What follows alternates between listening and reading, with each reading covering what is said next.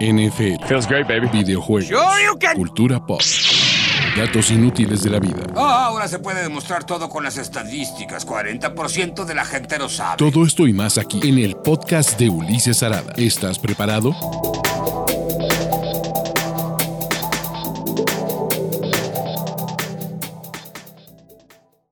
Hola amigos, ¿cómo están? Bienvenidos a este show de la NFL, de la vida y demás. Mi nombre es Ulises Arada y vamos a platicar el día de hoy de qué? ¿De qué vamos a platicar? Polémica, robo, entre todas las comillas posibles, de los Chicago Bears a, bueno, de los referees a los Chicago Bears, sus preguntas y respuestas de NFL en esta transmisión que está en vivo en YouTube y en Twitch. Y después de eso, nos vamos a mover a Twitch para hablar de Power Rankings y los Arada Awards con lo mejor y lo peor de la semana 9 de la NFL.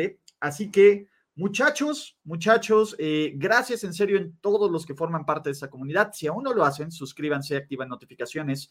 Si les gusta el contenido, compártanlos con sus Thunder Bodies. Entonces está súper bien eso y está a toda madre. Entonces, muchachos, vamos a arrancar con el tema de la polémica, ¿no? Porque mucha gente, eh, y con, y lo entiendo, realmente lo entiendo, ¿no? El tema de, de señalar el robo, la, la, las diferencias entre las marcaciones que le hicieron a los Bears y lo que marcaron o no marcaron con los Pittsburgh Steelers, pero seamos realistas, ¿no? Y quiero compartirles, este es uno de mis libros favoritos, ¿dónde estás? Aquí está. Este es uno de mis libros favoritos, ¿no? Y este es parte de la filosofía de uno de los mejores head coaches de la NFL, que se llama Bill Walsh. Este libro, una de las cosas que te dice, para, tanto como entrenar para la vida, es que tú eres responsable del 90% de lo, que, de lo que ocurre. Si tú ejecutas bien, si estás entrenado, si estás disciplinado, ¿no? Eh, un partido de NFL y la vida tiene muchísimas cosas que están fuera de tu control. Pero cuando tú ejecutas bien lo que tienes que ejecutar, cuando entiendes las reglas del juego, cuando entiendes la situación en la que estás, pues no le das oportunidad a esas cosas que están fuera de tu control para, para que pierdas el partido. Me parece que los eh, Chicago Bears hicieron muchas cosas muy bien, ¿no? Eh, se pueden quejar del arbitraje y los fans pueden estar fúricos y lo entiendo, pero no es la razón por la que perdieron este juego. Y ojo, no lo robaron, no lo robaron, aunque queda esta sensación, en un partido de NFL hay una enorme cantidad de jugadas. Una enorme, una enorme cantidad de jugadas. Un partido no se define por tres o por cuatro jugadas, se define por una historia que va desde el principio del juego, desde el primer cuarto y lo que dejó de hacer Chicago desde el primer cuarto hasta el último cuarto, donde evidentemente, pues bueno, el marcador se cierra, en donde quieres apretar, en donde quieres hacer otras cosas diferentes, pero pues que también estás pagando las cuentas por lo que hiciste o dejaste de hacer por tres cuartos, ¿vale? Entonces, antes de decir por qué no creo que es un robo y por qué creo que la marcación a Marsh del, ¿cómo se llama? De la conducta antideportiva es correcta, ojo, es una marcación correcta de una regla estúpida, pero no deja de ser una marcación correcta. Quiero decirles algunos momentos en los que yo considero que los Chicago Bears perdieron este partido. ¿vale?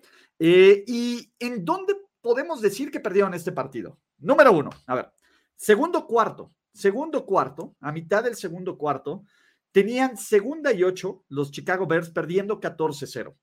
¿Qué viene en esta serie consecutiva? Un sack sobre Justin Fields, un castigo de hombre inelegible y un pase incompleto en tercera y 23 desde la yarda 40 de los Steelers, Chicago en la yarda 40 de los Steelers, que en lugar de ponerlos en posición de patear un gol de campo, hacen que despejen. Aquí dejaron ir tres puntos. En un marcador tan cerrado, ese es un punto importante. Pero eso no es el momento en donde, es solo un momento importante que pues, evidentemente se nos olvida porque nos quedamos con la inmediatez y con lo más espectacular. Dos, tercer cuarto. Eh, después de eh, un gol de campo de los Bears y que, la, y que tenía empezaban a recuperar el momentum del partido, la defensiva de Chicago permite un pase de 45 yardas de Big Ben a eh, James Washington. La defensiva secundaria estaba perdida. El pase es corto, el pase es un pase muy corto, donde aparte flotadito, flotadito, tiene que regresar Washington. El resto de la defensiva secundaria no regresa, absolutamente nada regresa. Y pues bueno, esta jugada de 45 yardas se convierte en puntos para los Steelers. Último cuarto, el fumble de Grant en equipos especiales acababan de anotar los eh, Pittsburgh Steelers. Chicago necesitaba generar algo. ¿Y qué viene? Esta jugada donde el regresador de patadas que, por hacer de más fomblea y que Chris Boswell recupera. Entonces, esa también es una jugada parte clave del partido, ¿no? Último cuarto, último cuarto en la serie, en la serie donde los Steelers le dan la vuelta, punto, en donde le dan la vuelta. Hay dos claros, dos claros eh, offsides de Robert Quinn que está mal alineado, que es algo estúpido, que son fundamentos básicos que evidentemente mantienen con vida y generan jugadas explosivas de los Steelers y además paran el reloj. Y evidentemente en ese drive también se nos olvida el pase de 12 yardas a Ray Ray McLeod y el pase de 13 yardas a Pat Fremont, que fueron la clave para este juego. Es, entiendo el punto de, de quererle echar la culpa, ¿no? Y decir, es que a Rotlisberger sí le marcaron los fouls personales que a Justin Fields no, y es que el bloqueo que le hacen que anule el touchdown funcionó, este, pues también constó, lo entiendo, pero no es la razón por la que los Bears perdieron. Los Bears son un equipo mal entrenado, los Bears son eh, un equipo que tuvo una gran oportunidad. Y ojo, independientemente de lo malo, ayer descubrieron que Justin Fields tiene una enorme cantidad de talento. El problema es cuando Matt Nagy decide no mandar jugadas que están hechas para sus talentos, como lo hizo por tres cuartos en este partido. En el momento en el momento en que estos, eh, que estos Bears descubren el potencial de, este, ¿cómo se llama? De, Justin Fields, el partido se cierra. Y ojo, Pittsburgh eh, va 5-3, muy bien por ellos.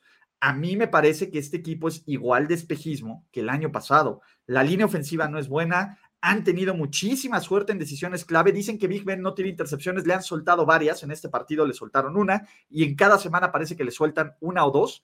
Sinceramente, a mí este equipo de los Steelers no me parece playoffs, pero ¿quién soy yo? Un Bill inmortal hater. Ahora sí, muchachos, vamos a arrancarnos con una hora.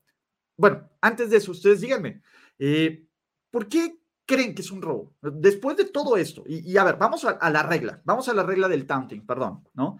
Este año hay un énfasis con base a John Mara y ojo, un comité de competencia que está formado por head coaches y representantes de los equipos y los dueños de los equipos aprobaron, por lo menos con 24 votos, que hubiera un énfasis en la regla de taunting.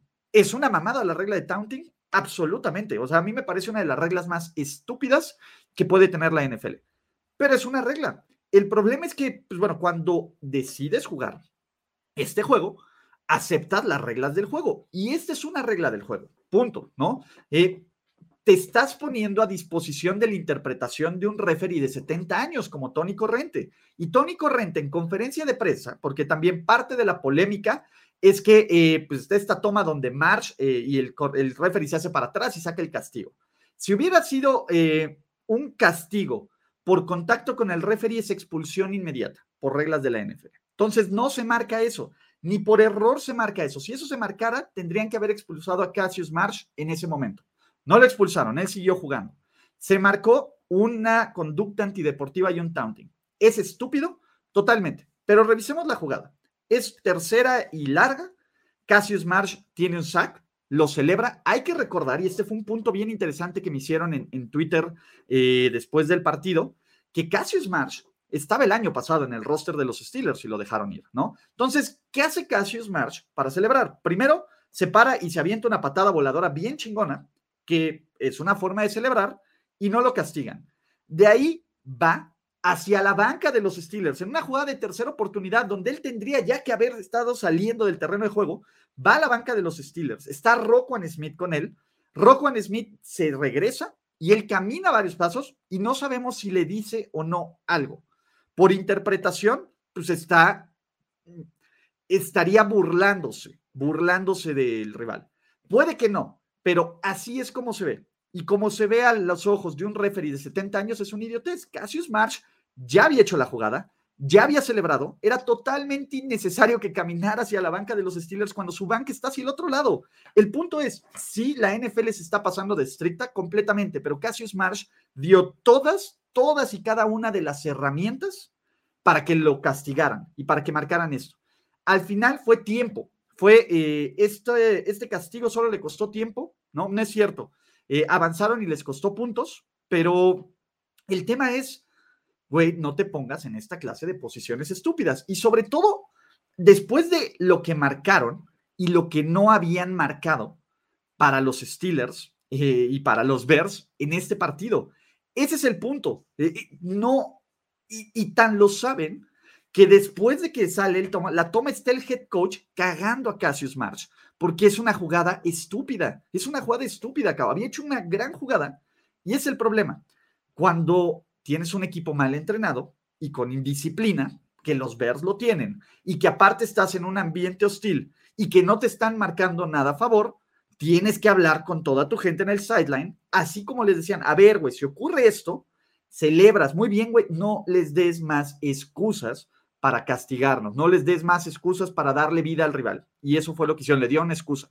Estúpido, sí, pero ha sido un énfasis. Vean varios partidos, en el juego de los Bills se marcan, eh, cada semana se ha marcado esto constantemente y es algo que deben de enfatizar los head coaches en las juntas, que deben de enfatizar en todo momento. Es una payasada absolutamente. El Monday Night Football tuvimos uno que se marcó después de una recepción de los Giants donde celebra. Es una idiotez, totalmente, pero son las reglas. Y si no entiendes las reglas del juego, pues no vas a ganar mucho y te vas a quejar de eso. Ese es mi punto, muchachos, ¿vale? Eh, entiendo totalmente la postura de, los fans de me robaron, de todo, pero vayamos más allá, ¿no? Yo soy de la idea de que tú eres responsable de lo que pasa, tanto en el terreno de juego como fuera del terreno de juego. Y ocurren una enorme cantidad de factores random, pero también tú eres responsable de cómo reaccionas y cómo te enfrentas a la vida después de esos, de esos eh, factores random. O te haces el papel de la víctima y te pasas culpando que todo te pasa a ti, o te levantas, aprendes de esta pendejada, que espero que aprendan de esta pendejada, y tratas de mejorar y tratas de ver cómo hacerlo. Pero bueno, esos son mis cinco centavos en el tema. Vamos a pasar a la sesión de preguntas y respuestas. Por favor, amigos, eh, voy un poco atrasado, pero traten de no repetir sus preguntas para que no inundemos el chat. Así que venga, ¿no? Eh, Miguel Estrada, hola Ulises, ¿crees que los Chiefs puedan terminar ganando su división sacándole juegos a Raiders y el que le falta de Chargers? Me parece que la división está para cualquiera, Miguel Estrada. ¿Cuál es el tema? La AFC West eh, no hay un buen equipo per se. Todos tienen como cositas buenas, pero no hay equipos completos. Me parece que los Chiefs, aún con tienen mucha suerte. Esa es la verdad. Jugar con un Jordan Love, ahora van a enfrentar a unos Raiders que son un caos, que tienen esta ventaja para seguir escalando. Me parece que los Chargers son mejor equipo, eh, pero creo que los Chiefs tienen más explosividad y sobre todo, pues bueno, los Chiefs pueden salir de este mal bache y meterse a playoffs absolutamente, ¿vale? Eh, eh, eh. Minster, México. La neta es que todos se lo pintaban a los tiros a favor y al ver que no les marcaba nada como esa rubreza al cazador es carísimo. Pues sí, cao, pero tú no puedes controlar eso, mi hermanito. Pero entiendo, realmente entiendo el punto y llega a ser frustrante. El, ayer estábamos en este stream y yo estaba reaccionando y les dije a ver si no hacen otro castigo pendejo, ¿no? Y son castigos pendejos, pero lo entiendo pero tu resultado de un partido del NFL no tiene que depender de lo que se marque o se deje de marcar. Lo entiendo, muchachos, ¿no? Eh, a ver, no lloren, el arbitraje fue malo para los dos. Bullshit. No, no, no, Alejandro Martínez. Eh, no hubo jugadas polémicas del lado de los Steelers. Eh, punto, ¿no? También, no mamen, ¿no? Me parece que sí hubo un, arbitraje ligeramente inclinado a favor de los Steelers que no fue decisivo. Entonces, venga, ¿no? Entonces, hola Tocayo, ¿cómo estás, Ulises? ¿Crees que los Packers cometieron un error a tomar a Jordan Love? Que corebacks son mejor en orden. Baker Mayfield, Coulson, Tannehill, Garoppolo. Eh, no creo que cometieron un error en tomar a Jordan Love. Green Bay suele hacer esto. Y por eso Green Bay ha sido bendecido por tanto buen juego de coreback a lo largo de los últimos años. Me parece que Jordan Love no está listo, pero eso era lo que pensábamos de Jordan Love desde que se seleccionó en el draft. Entonces no hay mucha bronca. ¿Vale? Eh, ¿Qué corebacks son mejor en orden? Baker Mayfield, Cousins, Tannehill, Garoppolo. Tannehill 1, me parece que Baker 2, eh, Cousins 3, Garoppolo 4. Obviamente todos están en la categoría de entre buenos y luchones, ¿vale?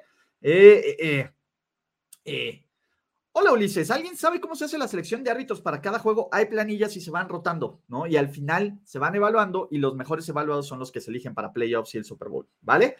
Eh, las cebras prácticamente le robaron el partido a Chicago. A los Steelers no se les vio nada, muy flojo su ataque ofensivo, solo la defensiva es la que les ayuda a ganar el partido. Pues, a ver, creo que los Steelers tienen muchos defectos y también su defensiva tiene muchísimos defectos, sobre todo la secundaria, yo no estoy de acuerdo que prácticamente le robaron el partido. Al final, les voy a decir algo, Big Ben encontró a Pat Fairmouth en donde tenía que ser. DJ Watt hizo las jugadas. Najee Harris convirtió en cuartas oportunidades clave, que también pudieron haber sido la diferencia, ¿vale? Eh, hola Ulises, ¿cuáles son los verdaderos Ravens? ¿Los que perdieron contra los Bengals o los que ganaron a los Chargers?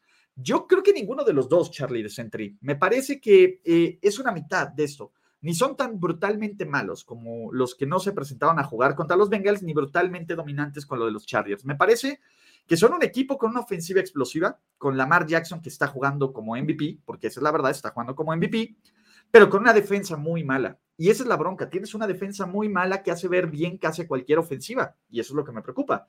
¿Estos Steelers son de verdad? No creo. Yo no creo que este sea un equipo de playoffs, yo no creo que eh, aún me parece que está en el rango de Cincinnati con la división. Creo que Cleveland, aunque ya sé que le ganaron a Cleveland, y creo que los Ravens son mejor equipo, ¿vale? Eh, Siento que Dak, después de una mini lesión, juega con miedo. No sé si le afecte mentalmente y por eso no juegue tan mal. ¿Tú qué opinas? No, yo, yo creo que no es que sea la mini lesión, ¿no? Y si hubiera sido así, si jugara con miedo, no hubiera eh, hecho lo que hizo al final en tiempo extra con los Pats. A mí me parece que pues, simplemente hubo un planteamiento de juego muy inteligente de los Broncos y que McCarthy tuvo un mal head coaching y punto, ¿vale? Oye, Ulises, ¿cuál es tu pateador favorito de la historia? Saludos. De, mi pateador favorito es Justin Tucker porque lo amo, lo amo. Si no, tendría que poner a Morten Andersen y obviamente Vinatieri porque es un chingón, ¿no? ¿Cómo voy? Vientos, carnalito, todo va de lujo. ¿Tú cómo estás, no? Hola, Ulises. ¿Qué onda, mi querido Luis? ¿Son los Raiders acreedores a tener picks compensatorios en el draft por los cortes de Rox y Arnett? ¿Los contratos los tienen que absorber 100% los Raiders? A ver, ahí te va. Eh, el tema de los picks compensatorios es cuando tú pierdes un jugador vía la agencia libre y otro equipo lo contrata, ¿no? Y dependiendo del contrato que les den, es lo que ocurre. Entonces, si alguien contratara a Rox o Arnett en la siguiente agencia libre, que bueno, lo de Rox no creo, lo de Arnett, eh, pues ya, ya lo veremos, ¿no? Los Raiders recibirían una compensación para hasta el siguiente draft. Ahora, en cuanto a los contratos que tienen que absorber 100% los Raiders, tendríamos que ver los detalles de los contratos. Hay algunos que son, casi no hay un contrato 100% garantizado y evidentemente hay cláusulas. Van a tener dead money, van a tener algunas cosas. En el caso de Rocks y en el caso de Arnett, los Raiders podrían, eh, hay ciertas cláusulas, ¿no? De, de que el, el, contrato se anula por eh, ciertos tipos de o uso de drogas o conductas criminales, etcétera. Entonces los Raiders van a apelar para tratar de sacar la mayor cantidad de, dinero de eso, ¿vale? Eh, ya sabemos que va a decir que no hubo robo. Pues bueno, Carlos digo, si tú quieres creer en el borro, está tan. Spider-Verse confirmado. Venga, mi querido Moy Crack, no he visto nada. Quiero llegar a tratar lo más, lo más sin spoilers de la idea. Entonces, venga. Eh, ¿Dónde crees que caiga Odell Beckham Jr.? Menciona tres destinos realistas. Pues el güey quiere jugar con contendiente. Y los únicos tres y equipos que pueden absorber su contrato son Denver, creo que son los Titans y creo que son otro. La verdad es que, en serio, me vale madres. Ya habrá un video para reaccionar del destino de Odell Beckham, pero me vale madres, Odell, ¿no? Eh, eh, eh. Ulises, me pareces un gran analista del NFL, pero esta temporada me parece que te ciega mucho tu enojo con los Steelers y los Pats y no eres racional en tu análisis en comparación con el resto. Gracias, Cristian. Mira, mi enojo con los Steelers, estoy defendiendo a los Steelers que no les ayudaron los referees, ¿no? me parece que todo el mundo tenemos preconcepciones. Yo creo que Steelers y Pats han sido equipos con mucha suerte, mucha suerte. ¿No? Eh, que han ejecutado bien, sí, completamente, pero los Steelers debieron de haber perdido contra Denver y debieron de haber perdido contra los Cleveland Browns y debieron de haber perdido anoche. No lo hicieron. Está bien, yo no creo que sean un equipo de playoffs, ninguno de los dos, pero pues venga, ¿no? Eh, ¡Pum! Eh, ¿Qué opinas que vuelve Russell Wilson? Pues bien, hay que ver cómo está la recuperación. Me parece que con Russell Wilson podría podría haber un tema de, que agarren este ritmo al final de la temporada. Yo no quiero descartar a Pete Carroll y a Russell Wilson, ¿no? Emilio Emola Rendón, los Saints pueden ser contendientes en unos años con James. El, la bronca es que James tiene un contrato de un año, ¿no? Entonces, y está lesionado. Vamos a ver si los Saints deciden retenerlo o van a buscar otra opción en el coreback, ¿no? Esta temporada, pues no, ¿vale? Eh, F por la Tomlin Special. ni modo, ni modo. Eh, Pero bueno, ya veremos si la siguiente semana puede haber una aún más grande. Entonces, pues venga, ¿no? Hola Ulises, ya te volvió el alma al cuerpo después del partido anoche. Por eso me encanta la NFL. Eh, la NFL es un espectáculo tan chingón que si quisieras arreglarlo de tal forma, imagínense toda la coordinación que se tendría que hacer para arreglar los últimos cuatro minutos del partido que tuvimos anoche. Ha sido eh, por eso me apasiona tanto este deporte, por eso me gusta tanto, porque hay una enorme cantidad de variables y hay una enorme implicación de cosas que, puedes, que pueden pasar, que, que, cada juego te sorprende de una forma diferente. Y eso es una maravilla, ¿vale? Eh, Christian Barmore entraría en la conversación de novato defensivo del año. Me parece que sí, y está jugando espectacular. Mi bronca, Gerardo Emanuel, es que el que está jugando mejor de calle es Micah Parsons. Punto, ¿no? Eh, pues venga, ¿Ya le das crédito a mis cards, mi buen Ulises? Sí, Gabriel Vargas. La neta es que eh, es una gran demostración. ¿Sabes qué es lo que tengo miedo, Gabriel? Eh, que haya dicho lo mismo que dije con el juego de Dallas, que le empecé a dar crédito a McCarthy, le dije, este es un gran juego de McCarthy, sin Dak Prescott fue, ganó, hizo un gran partido, para que luego vaya y haga un descagadero la siguiente semana. Yo no creo que los Cardinals vayan y hagan un descagadero la siguiente semana, pero me parece que es un equipo contendiente. Aún no creo que sea el mejor equipo del NFL, Gabriel. Eh, pero eso no quiere decir que sea un equipo, que no sea un equipo que va a estar en la conversación, que va a estar en los playoffs y que va a emocionar, ¿vale? Eh, pero venga, eh, ¿qué más tenemos? Roba mi fantasy, perdí por un punto. Ay, qué pex, lo siento, yo sobreviví el mío y tenemos Arada Yaka Bowl esta semana, ¿no? Este, ¿qué más tenemos? Hola Ulises, eh, ¿Trubisky debería tener otra oportunidad ahora que hace falta corebacks? Pues no, porque es el suplente de Buffalo, ¿no? Aunque hagan falta corebacks. Ya veremos qué ocurre en agencia libre, etcétera, ¿vale? Eh, el 59 de, los Bears, dámelo siempre, los referees sin comentarios, pues, eh, por eso Cassius Marsh lleva un chingo de equipos en los últimos cinco años del NFL, ¿no? Hola Ulises, ¿ya viste de Eternals? Es una chulada. La vi, me gustó, me gustó más Shang-Chi. Me parece que está como muy de a huevo metido todo. O sea, me parece que es una película entretenida, ¿no? Y las secuencias de acción están padres. No me encantó como otras películas del MCU. No lo pondría en un top 10, probablemente no en un top 15. Eh, me, gusta. O sea, hay, hay cosas que me gustan de la película. Está lejos de ser mi película favorita del MCU, ¿vale? Eh, Pregunta Ulises, sé que Daniel Jones tuvo su turnover, pero siento que no fue su culpa a lo que voy. ¿Daniel Jones es parte de la solución o es parte del problema? Es una gran pregunta, Iván Lemus. Eh, yo creo que Daniel Jones es un cuate que está en la media. O sea, es, es, un cuate que tarde o temprano te va a entregar el balón. El turnover siento que no fue su culpa, pero la intercepción que lanza contra Kansas City la semana pasada es totalmente su culpa y es una mamada acá. Es una mamada lo que hace Daniel Jones, ¿no? Y es un cuate que después de tres años no te ha mostrado una evolución, no te ha dicho, oye, este cuate eh, está dando pasos para ser un tipo elite. Y cuando inviertes lo que invertiste en Daniel Jones y cuando él no es capaz, porque esa es la verdad, él no es capaz de ponerse el equipo a los hombros y ganar por él, sino que tiene que estar apoyado por una defensa que juegue bien, por un ataque terrestre, pues me parece que no es una solución. Yo creo que pues es un cuate que va a terminar siendo Darnold, O sea, no es mala onda, pero yo lo veo como Sam Darnold, ¿no? Eh, el Gush, las cebras las cagaron para ambos lados. Eh, mi querido Gush, yo te quiero, pero sabes que la cagaron más para el lado de los Steelers. De nuevo, hay un roughing de passer que le marcan a Big Ben, que pudieron no marcarlo, y que si se lo marcan a Big Ben, se lo debieron de haber marcado a Justin Fields. Bullshit call. El castigo no, es, eh, no está dentro de la zona de los Tyrants, de la caja. No es castigo, pero venga, ¿no? Eh, las cebras no son el responsable de este marcador, ¿vale? Eh, eh, eh. Cuando quieres justificar tu falta de ejecutor con decisiones arbitrales, algo dejaste de hacer. Soy Bear fan, Bear down, completamente Edgar Silva. Ojo, es frustrante y seguro tú estabas gritándole a la tele, carnalito, y estás diciendo pinche, y lo entiendo, yo estaba haciendo lo mismo. Pero ya una vez que pasas de ese momento y dices, ok, ¿cómo llegamos aquí?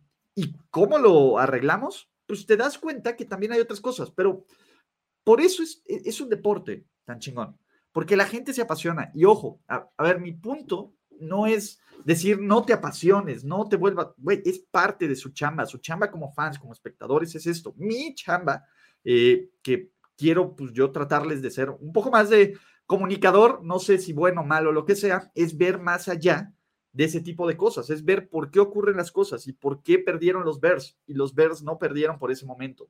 carnalito, ¿vale? Eh, eh, eh. Ulises, pregunto Ulises, ¿quién se te hace mejor? ¿Marshall Lynch, Adrian Peterson o Lesión McCoy? No, Lesión McCoy es el peor de ellos. Creo que es Adrian Peterson, Marshall Lynch y Lesión McCoy, ¿vale? bueno, ya están. Acuérdense que no repitan las preguntas. Bueno, ya estamos. Venga, entonces, Matt Nagy está siendo el peor head coach actual del NFL. Hay varios, pero sí está cabrón, ¿no? Este, venga, puedes hacer un video recomendando, reseñando libros que tienes ahí detrás, tantos libros en inglés como en español. Sí, prometo, Javier Milano, que voy a hacer, ya lo voy a hacer y va a ser un video eh, que, tengo planeado para el off-season. Creo que el off-season podemos hacer un club de lectura y toda la onda, ¿no?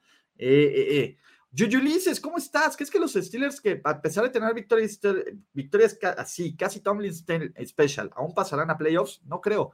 Me parece que en los juegos de la división es donde van a choquear, muchachos, ¿no? Eh, hola Ulises, muy atinados tus comentarios. Quería preguntarte si Hodor es por el personaje de Game of Thrones, ¿no? Eh, sí, sí, Romero, Romeo, te platico. Eh, yo rescaté a Hodor hace casi seis años ya. ¡Wow! ¡Qué rápido pasa el tiempo! ¿Vale? Entonces, eh, pues cuando lo rescaté, era un perro grandote, todo buena onda y todo tranquilo, como Hodor. Y eh, además, cuando lo dejaba en el jardín muy poco tiempo, cuando vivía en otra casa, se aventaba contra la puerta, como Holdedor. El problema es que le puse el nombre antes del partido y antes del capítulo, spoilers, de Dedor, cuando se muere Hodor y te dice del Holdedor, entonces ya no tuve tiempo de volverle a cambiar el nombre, ¿no? Y lo primero que hice después de eso del Hodor, agarré y lo fui a abrazar. Entonces, sí, se llama por Hodor, porque es un gigante, todo buena onda y chido, ¿vale? Entonces, venga. Eh, buenos días, Ulises. ¿Será que la final de conferencia puede ser Ravens Titans? ¿Cómo ves esa rivalidad en los últimos dos años? Mira, Eric, eh, dentro del. He dicho muchísimas cosas mal en la NFL. Dentro de mis predicciones de principio de año, puse una final de conferencia Ravens Titans. Me gustan mucho ambos equipos. Creo que dentro de la AFC son los dos mejores, aunque ninguno está sin sus defectos. Me encantaría. Y la rivalidad, los putazos, la mala leche que se tienen, yo lo aplaudo. Esa clase de partidos eh, tienen su detalle, ¿vale? Eh, eh, pues venga. Hola Ulises, no estoy bien enterado del tema. ¿Qué pasó con Damon Arnett? ¿Cuál fue el problema, dinosaurio comisario? Pues el cabrón tuvo un altercado con unos dudes, sacó un video con unas armas largas amenazando a todo mundo con todo lo delicado que está en Las Vegas, pues hicieron lo correcto para hacerlo, ¿vale? Eh, eh, eh. Ah, ah, ah. Hola Ulises, dos cosas. ¿Qué elementos usas para definir un juego como trampa? ¿Y qué otros partidos te han encabronado como ayer? Es que hay muchos juegos que me encabronan. ¿Saben qué me encabrona? Mal head coaching. Y vimos mal head coaching por muchos lados. Y vimos decisiones pendejas, incluyendo, ojo, si los Bears llegan a sacar la, una de las decisiones más pendejas de todo el partido es el spike que hace Rotlisberger en segunda y dos, porque quiere, eh, ¿cómo se llama? Porque quiere eh, adelantarse al cambio que está haciendo Chicago y generar un castigo. Ese spike para el balón y le regala un tiempo fuera a los, a los Berska. Ese partido no debió haber tenido una siguiente posición de Chicago donde tuvieron el intento de gol de campo. Eso fue una jugada estupidísima de Big Ben. Estúpida, porque era innecesario. El partido ya estaba ganado. Punto. Fuera lo que fuera, o por lo menos el partido ya estaba para que tú tuvieras la última posición. Te vas con calma, ¿no? No quieres ser el spike. Dejas que corra el reloj. Dejas que corra el reloj y aseguras que la última jugada del partido sea la patada de Boswell y no que Justin Fields con treinta y tantos segundos tenga el balón y te saque el partido, ¿vale? Entonces, juegos con este Juegos así me molestan, muchachos, ¿vale? Eh, eh, eh. Hola Ulises, ¿crees que sabías que Saquon Barkley jugó 16 partidos en la temporada 2018 y desde entonces lleva solo 20 partidos? Sí, sí lo sabía. ¿Crees que eso ya lo cataloga como un bust? No, no creo que Saquon Barkley sea un bust. Hay jugadores con muy mala suerte con lesiones y esa es la bronca. cuando tienes mala suerte con lesiones, pues, güey, no es pedo. A ver, Christian McCaffrey lleva también un chingo de juegos con lesiones, cara. Entonces, es, diferente, ¿no? Este, pero venga, ¿no? Eh, lo mejor del partido fue el Homero de Nagy. Casi le sale al cabrón. Casi le sale el cabrón. Pero bueno, ¿no? Eh, el partido de Rams contra Titans fue culpa de Stafford o genialidad de Bravel. Pues combinación de ambas. La presión que mete la línea Jeffrey Simmons, Harold Landry es maravillosa acá. Y eso también es lo que hace que tengamos este, pues, juegos en, pues, fantasmas en la cabeza. Eh, ¿Crees que ya que es tu papá en el fantasy? No. O ya le lograste ganar, ya le he ganado, cabrón. Y aparte jugamos en tres ligas y en dos voy arriba de ese naco, cabrón. O sea, es una preconcepción que tienen, ya platicaremos en eso en triple cobertura, pero es una preconcepción que tienen, es una nacada. Y no, Iván Lemus, por supuesto que no. Entonces, este, pues venga, Ah, Yuyulises, ¿no crees que la ofensiva de Kansas City da pena por culpa de todo? Siento que la oportunidad de que funcione es cambiar el esquema y el tipo de receptor de deep slot. Me parece que, eh, a ver, es un problema de todos y es un problema mental, ¿no? Eh, creo que no creo que cambies el esquema. Cambiar el esquema a mitad de temporada es estúpido. No, no vas a cambiar el esquema radicalmente. Y ojo, una ofensiva y una ofensiva como la de Andy Reid no son solo 10 jugadas, un esquema, son diferentes variantes y son diferentes conceptos. Entonces, no se, no se enganchen con eso, ¿no? Un playbook ofensivo es enorme, son pinches librazos, así, que Entonces, no vas a que todo, no todo lo que está así está mal. Me parece que uno, alguien, tiene que calmarse, O sea, literal, el vamos a calmarnos, tienen que aplicarlo. Dos, me parece que tienen que volver a lo básico. Cuando Kansas City corre el balón, lo hace bien. Correr bien el balón evita que tengas ocho cabrones atrás esperando al pase, cabrón. Ese es el, uno de los casos, ¿no? Kansas City no quiere correr el balón.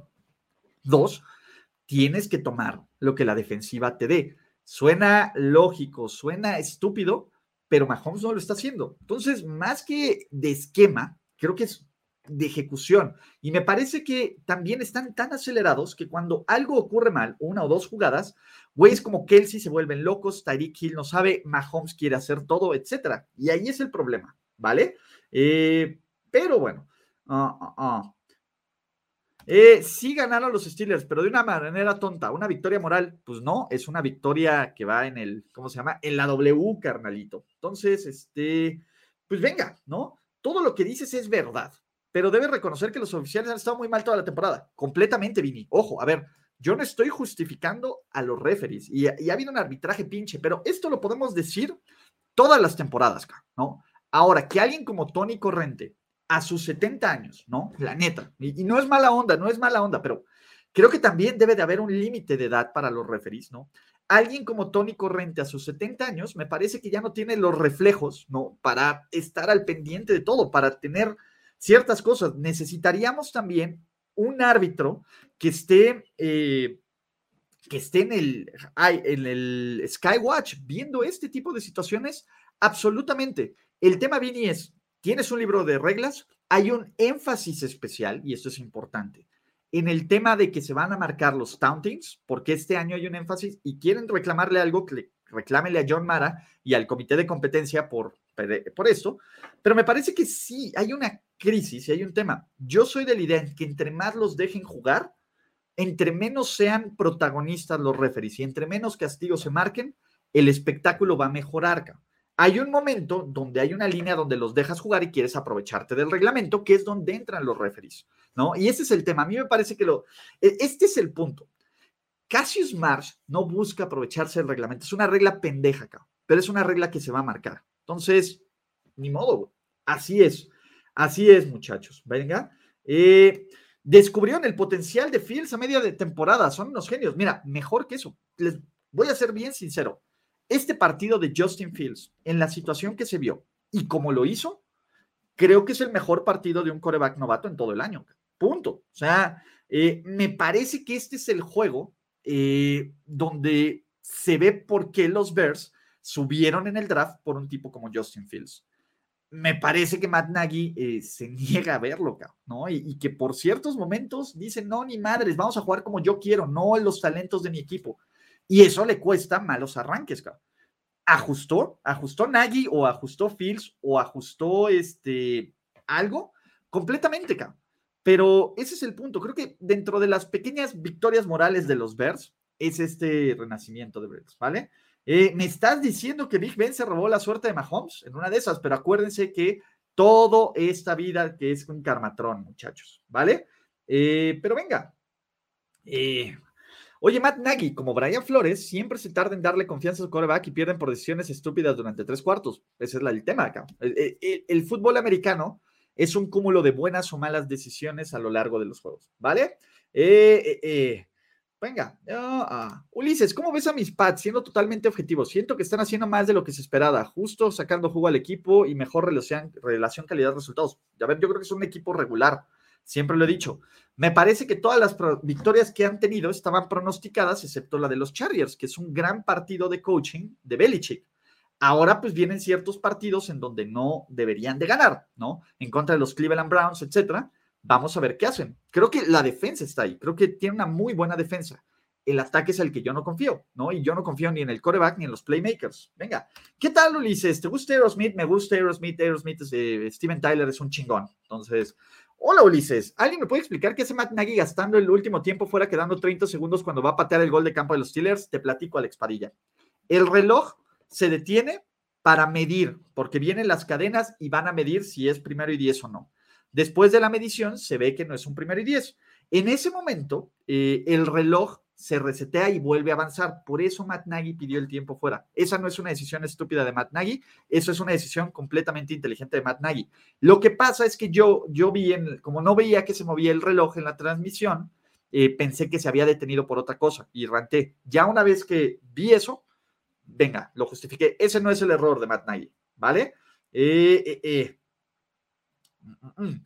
Venga, el arbitraje de ayer me frustró. Hubo preferencia para marcar foul personal un coreback consagrado y mientras el 90 lo hicieron con la vista gorda. Sí. A ver, Chicago ya sabía eso. Chicago desde el tercer cuarto sabía que, iban a, que no iba a recibir casi nada de calls, ¿vale? Entonces, porque en un momento clave vas y generas excusas porque es un cash hace, de nuevo, eh, eh, Marsh hace todo, todo lo. A ver, ya celebraste, güey, ya bien, bien, ya tiraste tu patada, regrésate a la banca acá. Ese es el punto. ¿Vale? Eh, Hola Ulises, en lugar de echarle, Ulises en lugar de, culpa, de echarle la culpa a Josh Allen, el invitado de Monday Night Football pierde la semana, hay que pensarlo como una maldición y le ocurrió a Josh Allen y a los Bills. Nah, venga, ¿no? Eh, ¿Por qué te peleaste con Toma Papá en Twitter? No me estoy peleando. es una discusión súper sana. Toma Papá cree que no se debió haber marcado. Yo creo que es una regla estúpida que se marcó bien, ¿no? Y que fue todo el argumento para, para que se marcara. Yo quiero muchísimo a Toma Papá. Y la magia de esto es que podemos platicar. Eso no le quita un gramo de respeto que tengo con Carlos, con Carlos, este, ¿cómo se llama? Con Carlos Toma Papá. Para nada, lo quiero y es un chulo, punto, ¿no? Él ve la NFL de una forma, yo veo la NFL de otra forma. Y al final, está bien, si todos lo viéramos igual y fuéramos uno mente, estarían de hueva, muchachos, ¿vale? Entonces, este, pero venga, ¿no? Eh, ¿Qué más tenemos, no? La patada voladora estuvo chida, sí, la neta es que la celebración estuvo chida, güey, y con eso se hubiera quitado. Eh, Bravel es del libro de Belichick, básicamente sí, pero, eh, ¿cómo puedo decirles? No es el hijo del árbol de Belichick, es el nieto. ¿Por qué?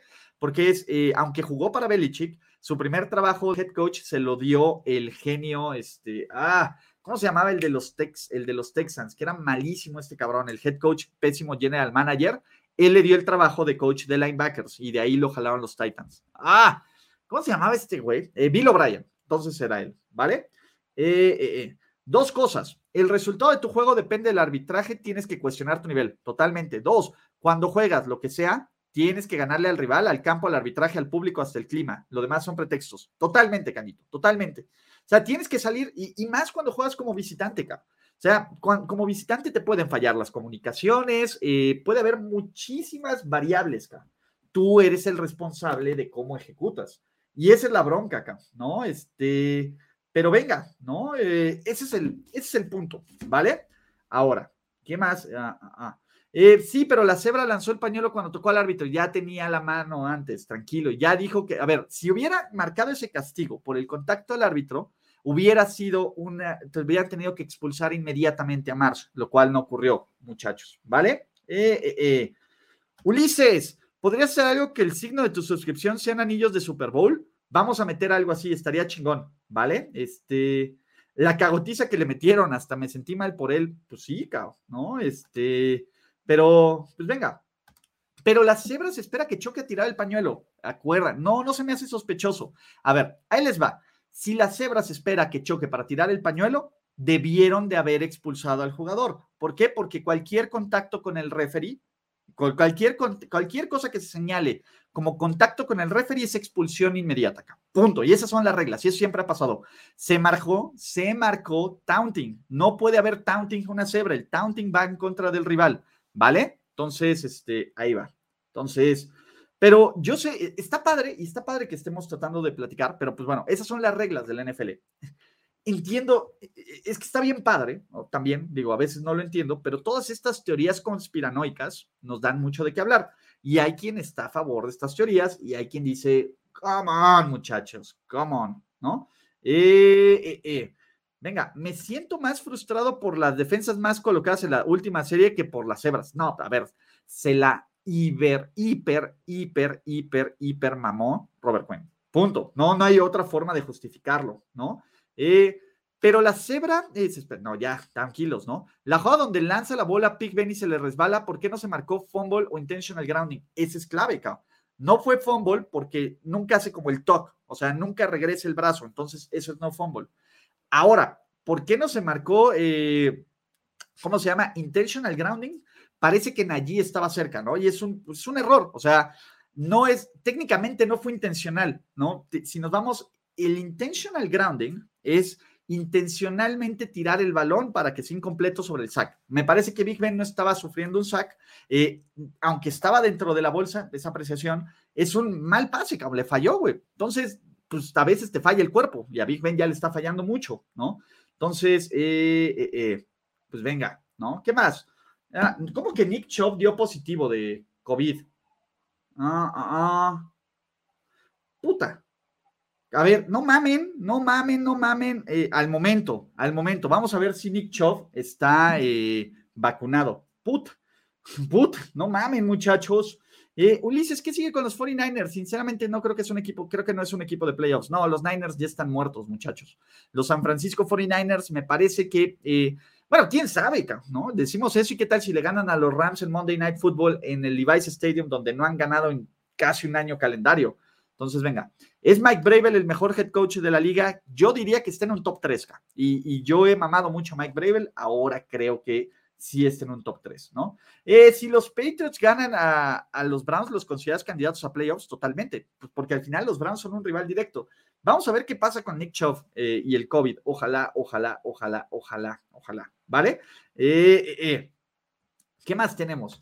Nada de acuerdo. NFL es espectáculo. Es la regla, lo entiendo, pero forma parte del show. A ver, no, no, no, güey. Las reglas no se hacen parte del show, ¿no? Este, al final pretenden pretenden máquinas y este deporte es puro sentimiento. No, cabrón, no, este deporte no es puro sentimiento. No, Mike X. Creo que, a, ver, voy a tratar de volver a leer tu comentario, porque, a ver, nada de acuerdo. Ok, NFL es espectáculo. No, cabrón, la NFL no es un espectáculo. No, no solo es un espectáculo, es una liga espectacular, pero el objeto del NFL no es ser un espectáculo, es un negocio y es un negocio donde hay muchísimas partes involucradas y es un juego de estrategia, de ejecución y físico. No, es la regla, lo entiendo. Entonces, si es la regla y lo entiendes, pues no, ahí debería quedar, pero forma parte del show, forma parte del show su patada karateca acá. Lo demás es gravy, Se lo están cargando, ¿no? Es una pendejada de Cassius Marsh. Al final pretenden máquinas. No, no, entendí esto. ¿Y este deporte es puro sentimiento? No. Saludos desde Valencia, carnalito. Bueno, gracias por el comentario. No, no voy. Venga. Eh, eh, eh. Pero venga, ¿crees que Doug Peterson debería ser head coach otra vez? No sé si alguien le dé una oportunidad pronto, ¿no? Este, pero venga, ¿no? Ah, pero venga, vamos a terminar con algunas preguntas. Este, pues seguimos, ¿no? Si viste la razón por la que Aaron Rodgers no se vacunó, es porque era alérgico a un componente de las vacunas. No solo eso, también porque era estéril y porque consultó con Joe Rogan. Es una mamada lo que dice Aaron Rodgers en todos los sentidos, ¿no? Eh, Ulises, ¿crees que veamos un Rodgers contra Wilson o que Wilson destroce a Jordan Love? Eh, pues todavía no sabemos si va a jugar o Wilson o Rodgers. Entonces, esperemos a la semana para ver reporte de lesionados. Hasta el sábado podríamos saber si Rodgers eh, ya no dio positivo, etcétera, y ya está listo para jugar, ¿vale? ¿Crees que es sostenible la forma de que los Ravens están ganando? ¿Por qué siguen ninguneando a Lomar? ¿Qué más quieren que haga? Me parece que no es sostenible en algún momento. Eh, bueno, ya les pasó con los Raiders, ¿no? Pero en algún momento estos juegos tan cerrados no van a salir a su favor. Me encanta cómo eh, regresa Lamar, pero si la defensa no ayuda, eh, porque esa es la verdad, la defensa y hasta los equipos especiales en el regreso de kickoff, va a ser una temporada corta. Me encanta Lamar Jackson y Lamar Jackson está jugando súper chingón, pero cuando, el día que Lamar Jackson no juegue súper chingón, esto va a ser este, pues venga, ¿no? Eh, pues venga.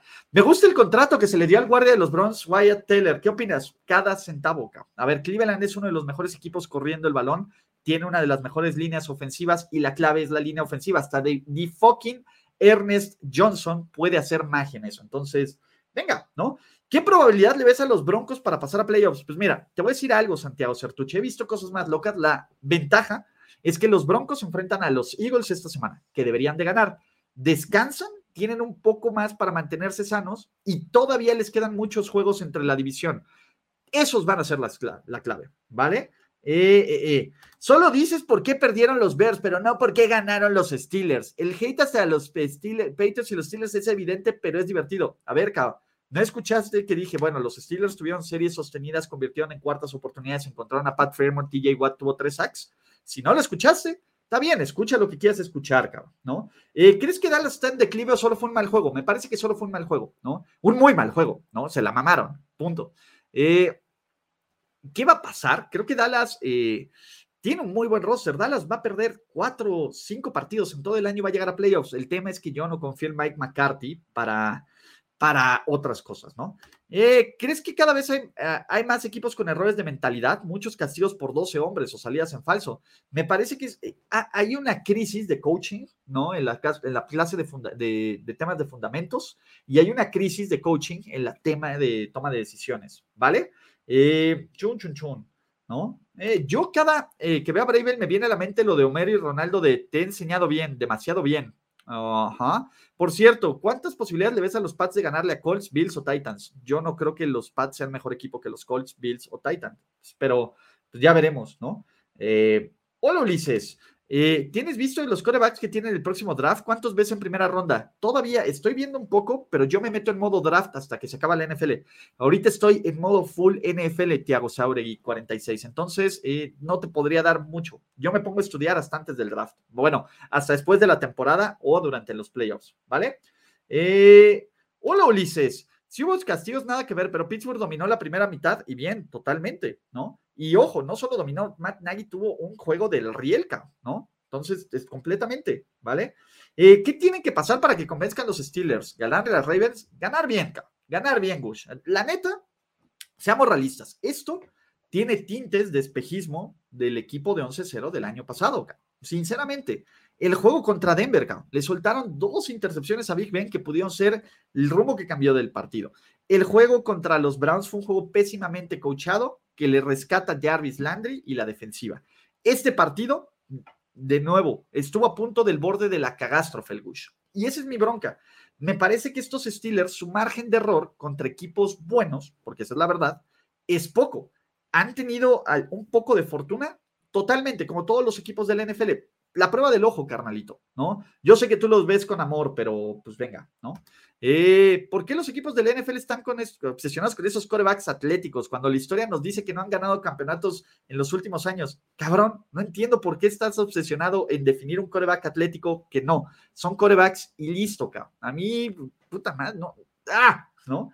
Eh, la defensa de los Pats es real, es bastante real. Matt Judon, JC Jackson, Christian Barmore son nuestros chingones, ¿vale? Este.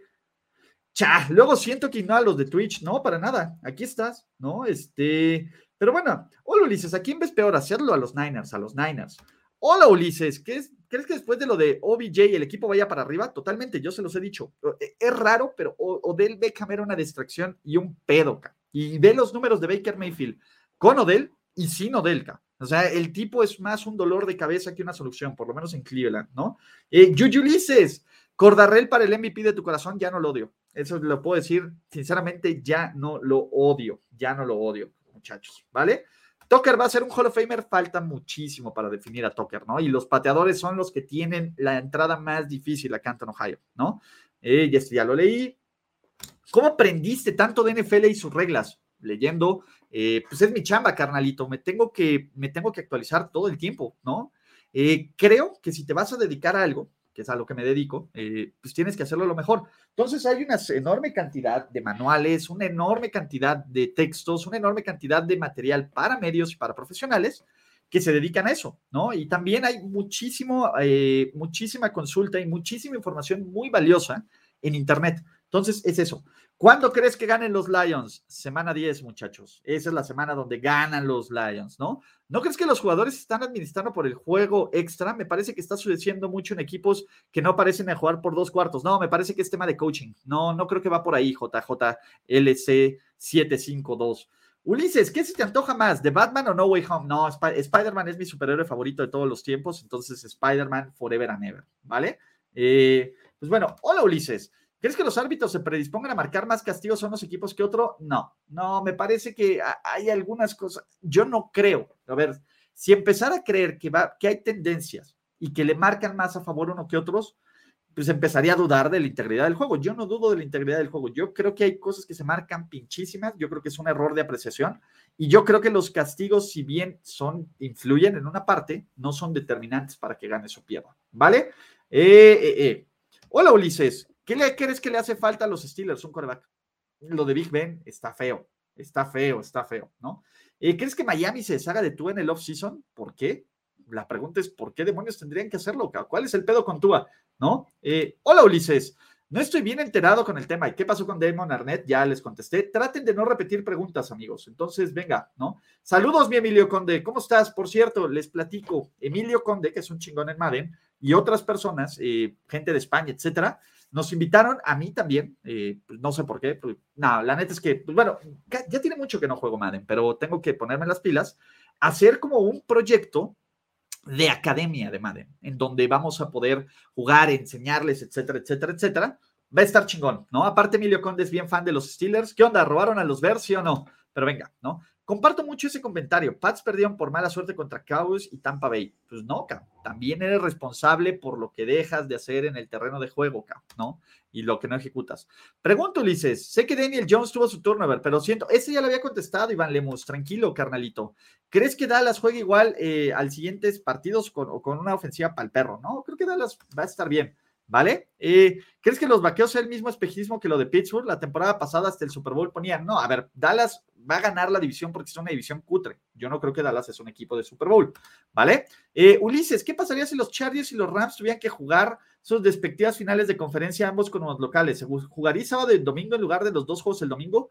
Probablemente, sí, probablemente ahí tendría que haber un ajuste de, de calendario. Si terminan como el número uno o terminan jugando de local en el estadio, sí habría que tener un ajuste. Entonces, pues venga. ¿Qué juegos trampa ves esta semana? Mañana, Chaparro, hay picks de la NFL, ¿no? Entonces, este, pues venga. Por favor, Ulises, ¿puedes poner que ganan los Lions este fin también? Sí, claro, Emilio Suárez, los que tú quieras, carnalito, ¿vale? Hola, Ulises, ¿qué opinas de los Vikings? Creo que podrían ser mejor equipo. Tiene una gran ofensiva que, se ve muy mal. Saludos. El tema es coaching. Me parece que Mike Zimmer eh, ya, y Mike Zimmer pierde el partido contra los Cowboys y el tema que este equipo desaparezca por mitades también es tema de coaching. Entonces, yo creo que es la bronca, ¿vale? Eh, eh, eh, buen día, Ulises. ¿Crees que Russell Wilson se quede en Seattle después de esta temporada? Yo creo que sí. No tendría, no tendría, este, no tendría por qué no, ¿vale? Eh, lo que opina el casino poniendo a los Pats como favorito con los Browns. No he visto la línea, pero generalmente se lo dan por la, este, ¿cómo se llama? Por el tema de, uno, lo de Chov que acaba de salir. Dos, por la localía. Entonces, creo que es un gran momento para pasarle a los Cleveland Browns. Los Saints deberían de retener a Jameis, porque ¿qué otro buen coreback habrá disponible? ¿O se debería apostar por Ian Book? Aaron Rodgers, ¿no? Imagínate Aaron Rodgers con esa defensiva y en ese equipo, ¿vale?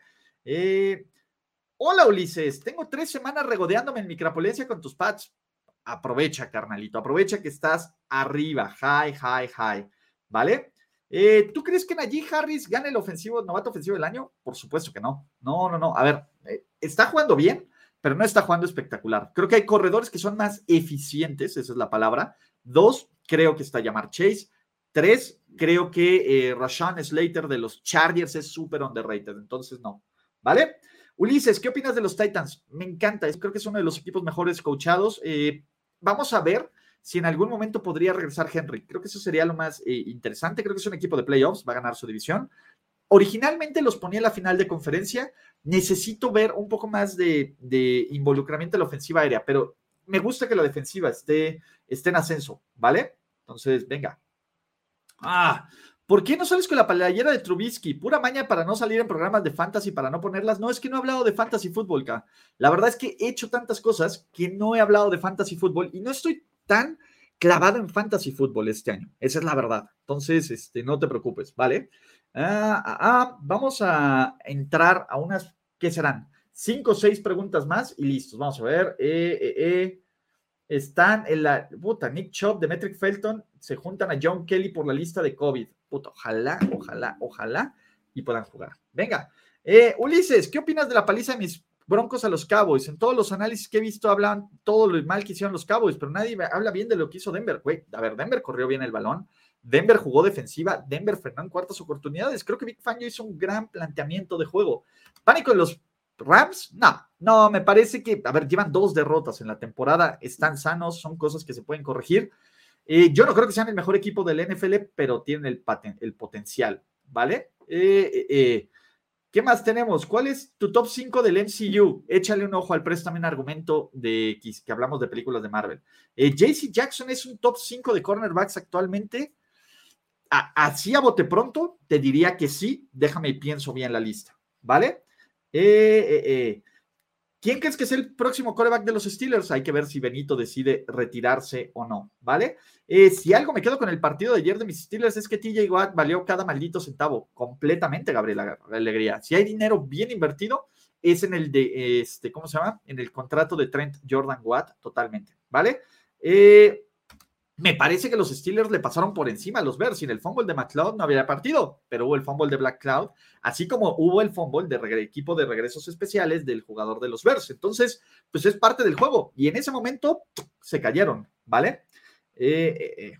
Venga, buenos días, Ulises. ¿Por crees que los Bosses ya dejaron de ser tan relevantes? No, me parece que ambos están jugando bien, pero no pueden ser espectaculares, ¿no? Ya no son comparables con los Watt. Pues, es que, a ver, TJ está jugando muy bien JJ está lesionado, ¿no? Entonces, pues venga. Eh, ¿Ves a Mike Garrett romper el récord de Strahan? No, pero creo que se va a quedar cerca, ¿vale? Eh, ah, ibas a contar por qué renunciaste a la redacción de los Steelers. Ah, les platico. Que esa es una buena betortita y creo que con eso vamos a cerrar este show de preguntas y respuestas, ¿no? Eh, para los que, los que se hayan dado cuenta, a partir desde hace, ¿qué será? Bueno, desde hace una semana oficialmente, yo ya no contribuyo para los Steelers, ¿no? Ya este, dejé de generar colaboraciones eh, en, este, en el sitio de los Steelers. ¿Por qué pasó? Por tres razones importantes. La primera, uno, tiempo, ¿no? Eh, la verdad es que este año, sobre todo con, con todo lo que he estado haciendo, unos dirán, eh, más o menos, la verdad es que sí, sí he estado haciendo algunas, varias cosas con Mundo NFL, con Primero y Diez, en ese canal personal, otros proyectos personales, pues cada vez he tenido menos tiempo y he tenido que eh, dedicar mi tiempo a, cosas que me hagan muy feliz y que me den satisfacción. Me gustaba escribir con los Steelers, pero la verdad es que de, ¿qué serán? De un par de meses para acá, la verdad es que ya no estaba tan, tan lleno haciéndolo, ¿no? Y externé esta, les dije, ¿saben qué? La verdad es que había propuesto hacer otras cosas con los Steelers. Eh, algunas de estas ideas me dijeron después o todo este tipo de cosas, ¿no? Algunas de las propuestas que hice, pues bueno, fueron para otro lado y no con el rumbo que yo esperaba. Y también es una decisión de ellos, ¿no? No todo lo que me digan van a aceptar. Entonces hubo un poco de desmotivación de mi parte, ¿no? Completamente. Entonces, eh, la verdad es que haciendo un balance de qué disfruto, qué no disfruto, cuánto deja, cuánto no deja, ¿no? Fue una decisión entre cosas que disfrutaba y cosas que, que, este, pues que me dejaban. Entonces decidí que el tiempo que le invertía a las cosas que hacían los Steelers podía invertirlo en otro tiempo, ¿no? Y les externé esto a los Steelers, lo cual me dijeron, pues está bien, danos chance en lo que buscamos algunos reemplazos para que busquen quién escribir de contenido. Y pues yo seguí escribiendo hasta que encontraron a otra persona que lo hicieran. Eh, yo, la verdad es que como organización de los Steelers, eh, no puedo decir más que cosas buenas. Como organización, el equipo y el producto que muestran en el terreno de juego es otra cosa. Como organización, creo que son personas muy valiosas, personas que valoran tu trabajo y me lo dijeron, tu trabajo nos gusta mucho y es una pena que te vayas y si hay forma de que cambies de parecer o que nos busquemos más adelante, venga, ¿no? Y también dejé yo la puerta abierta, ¿no? Es, ahorita no, pero después vamos Me parece que como organización, o sea, tienen todo y, mi, y toda mi gratitud y todo mi cariño y, y la verdad es que pues me dio una oportunidad padre y fue un escalón padre en el momento que ahora estoy en mi carrera, ¿vale? Entonces, eh, una vez que hicieron esto, ¿no? Y que, y que se hizo esto, pues bueno, ¿no? Yo tomé esta decisión. ¿Por qué tomé? La verdad, y les voy a decir algo, creo que soy un muy mal empleado, ¿no? Y pues fue parte, era parte de la organización de los Steelers. El tema es, eh, pues bueno, yo propuse desde hace años, llevaba cuatro años y medio, más o menos cuatro, eh, lo mismo que llegamos TJ Watt y yo casi al mismo tiempo, ¿no? TJ Watt sigue, la sigue rompiendo, yo le estoy rompiendo por otro lado. Entonces, eh, llegamos TJ Watt eh, y yo al mismo momento y hubo cosas bien padres, ¿no? Y la verdad es que hubo viajes padres, todo. Hubo otras cosas que yo sinceramente no estuve muy de acuerdo, pero pues no tengo que estar de acuerdo y al 100, este, y al 100 de una organización, aparte de una organización que yo no tomo decisiones. Entonces, la verdad, eh, la verdad, a mí eh, agradezco mucho el tiempo, pues tenía ganas de hacer otras cosas y ojo, también muchos de los contenidos que, que, yo, que yo hago, a lo mejor no son muy eh, team friendly o muy organización friendly, pero se habían propuesto unas cosas, ideas, sobre todo un podcast que, que estaba planeando y que estaba planeando con gente, que me dijeron es que no tenemos ahorita tiempo para podcast, luego sacaron otro podcast, ¿no? Eh, y dije, ah, pues bueno, a lo mejor no les gusta mi contenido, no les gusta lo que, lo que, este, lo que propongo. Ya lo platicamos, ya me explicaron el porqué de esta situación, lo entendí. Sinceramente, pues bueno, ya cuando ocurren ese tipo de cosas, ¿no? Pues yo digo, está bien, ¿no? De esta organización tú decides, así como yo decido también a quién dedicarle mi prioridad y a quién dedicarle este, este, ¿cómo se llama? Y a quién dedicarle mi tiempo, ¿no? Y a quién dedicarle todos estos tipos de, pues, de prioridades, ¿no? Entonces, yo prefiero dedicarle prioridad a mis propios canales que afortunadamente y con todo, con todo el, con todo el, el gusto, los he visto crecer y los he visto crecer este año. Es increíble, ¿vale?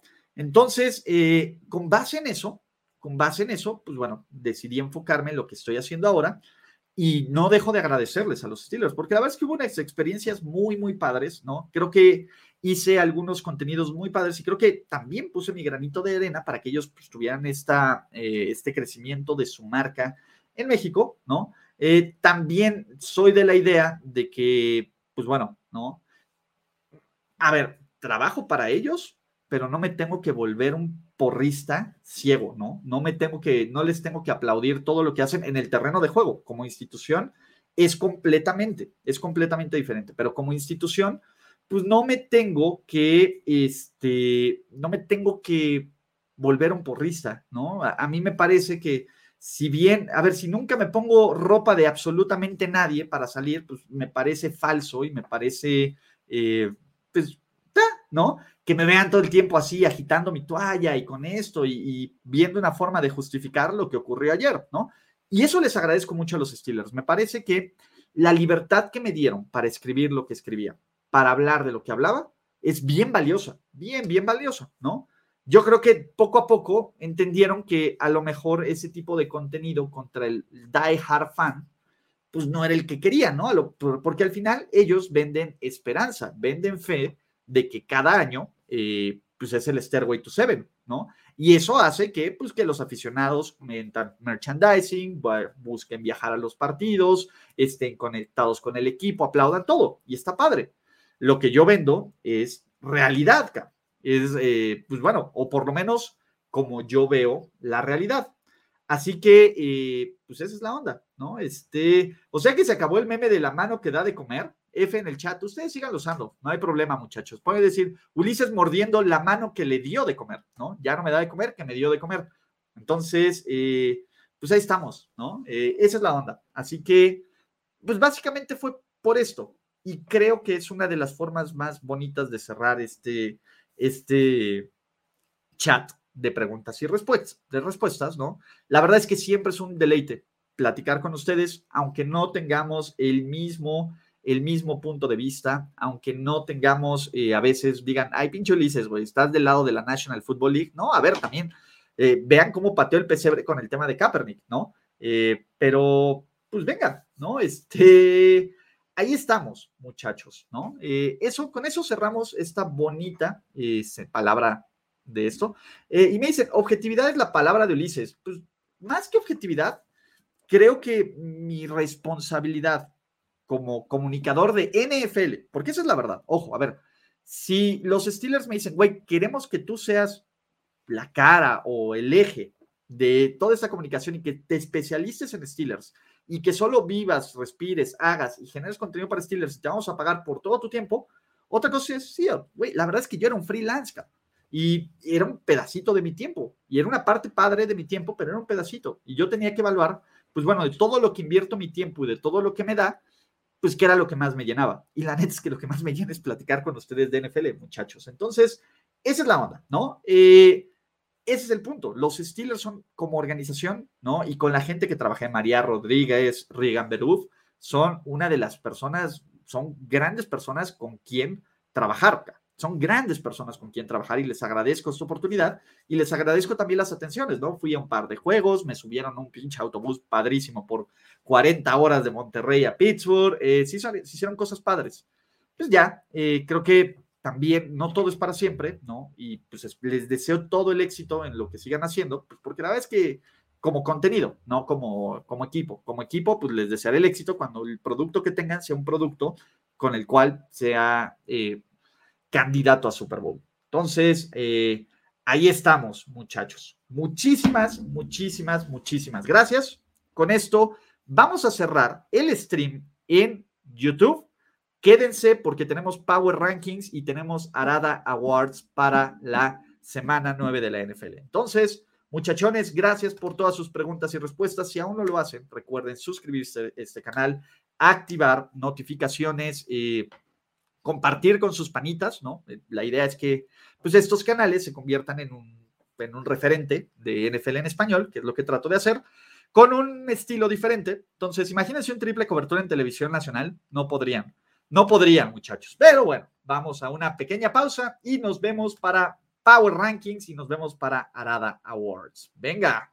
¿Necesitas más de Ulises Arada en tu vida? ¿En serio? Bueno. Si ese es el caso, toda la información de NFL que requiere, datos sorprendentemente inútiles, fotos de Hodor o de comida, referencias nerd. ¿Por qué me persigue la desgracia? Encuestas llenas de odio y más a través de sus principales redes sociales como Twitter, Facebook, Instagram, YouTube y Twitch. Solo tienes que buscar Ulises Arada con H al principio de Arada. Y listo, toda la información basura en tu dispositivo móvil. Seguro te arrepentirás. Amigos, regresamos a este show de la NFL de la vida y es momento de platicar de Power Rankings.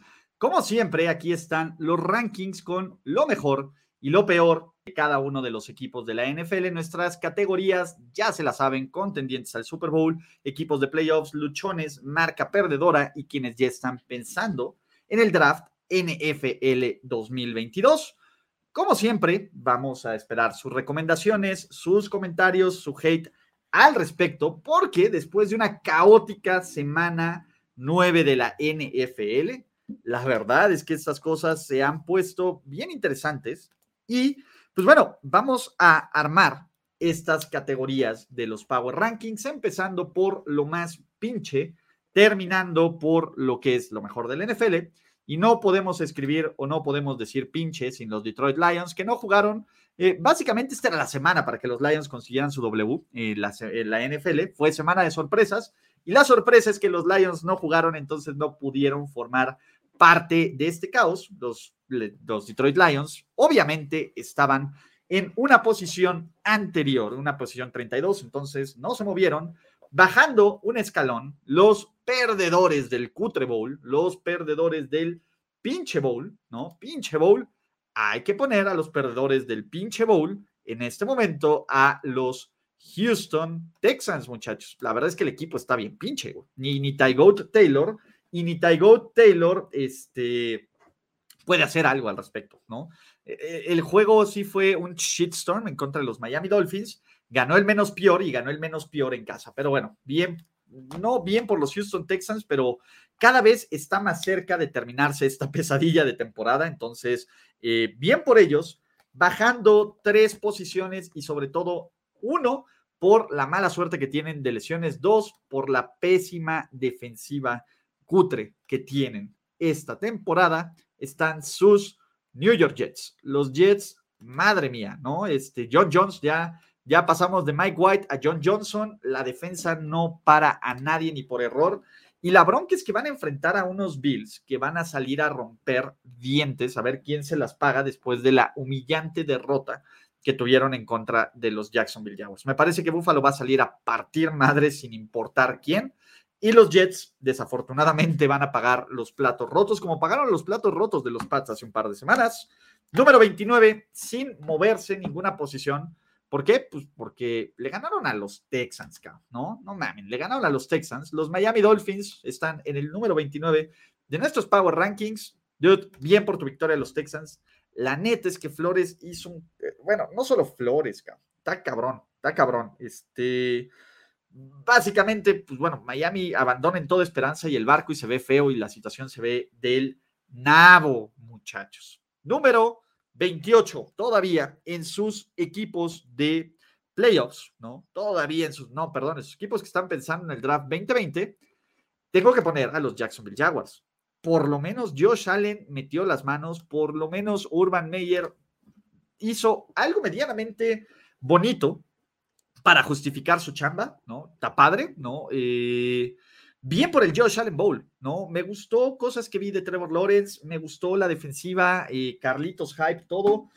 Está cañón, muchachos, está cañón este, el tema de Urban Meyer, pero pues bueno, dieron la sorpresa de la temporada, la sorpresa en los últimos años y hay que aplaudirles completamente el resultado de eso, muchachos, ¿no?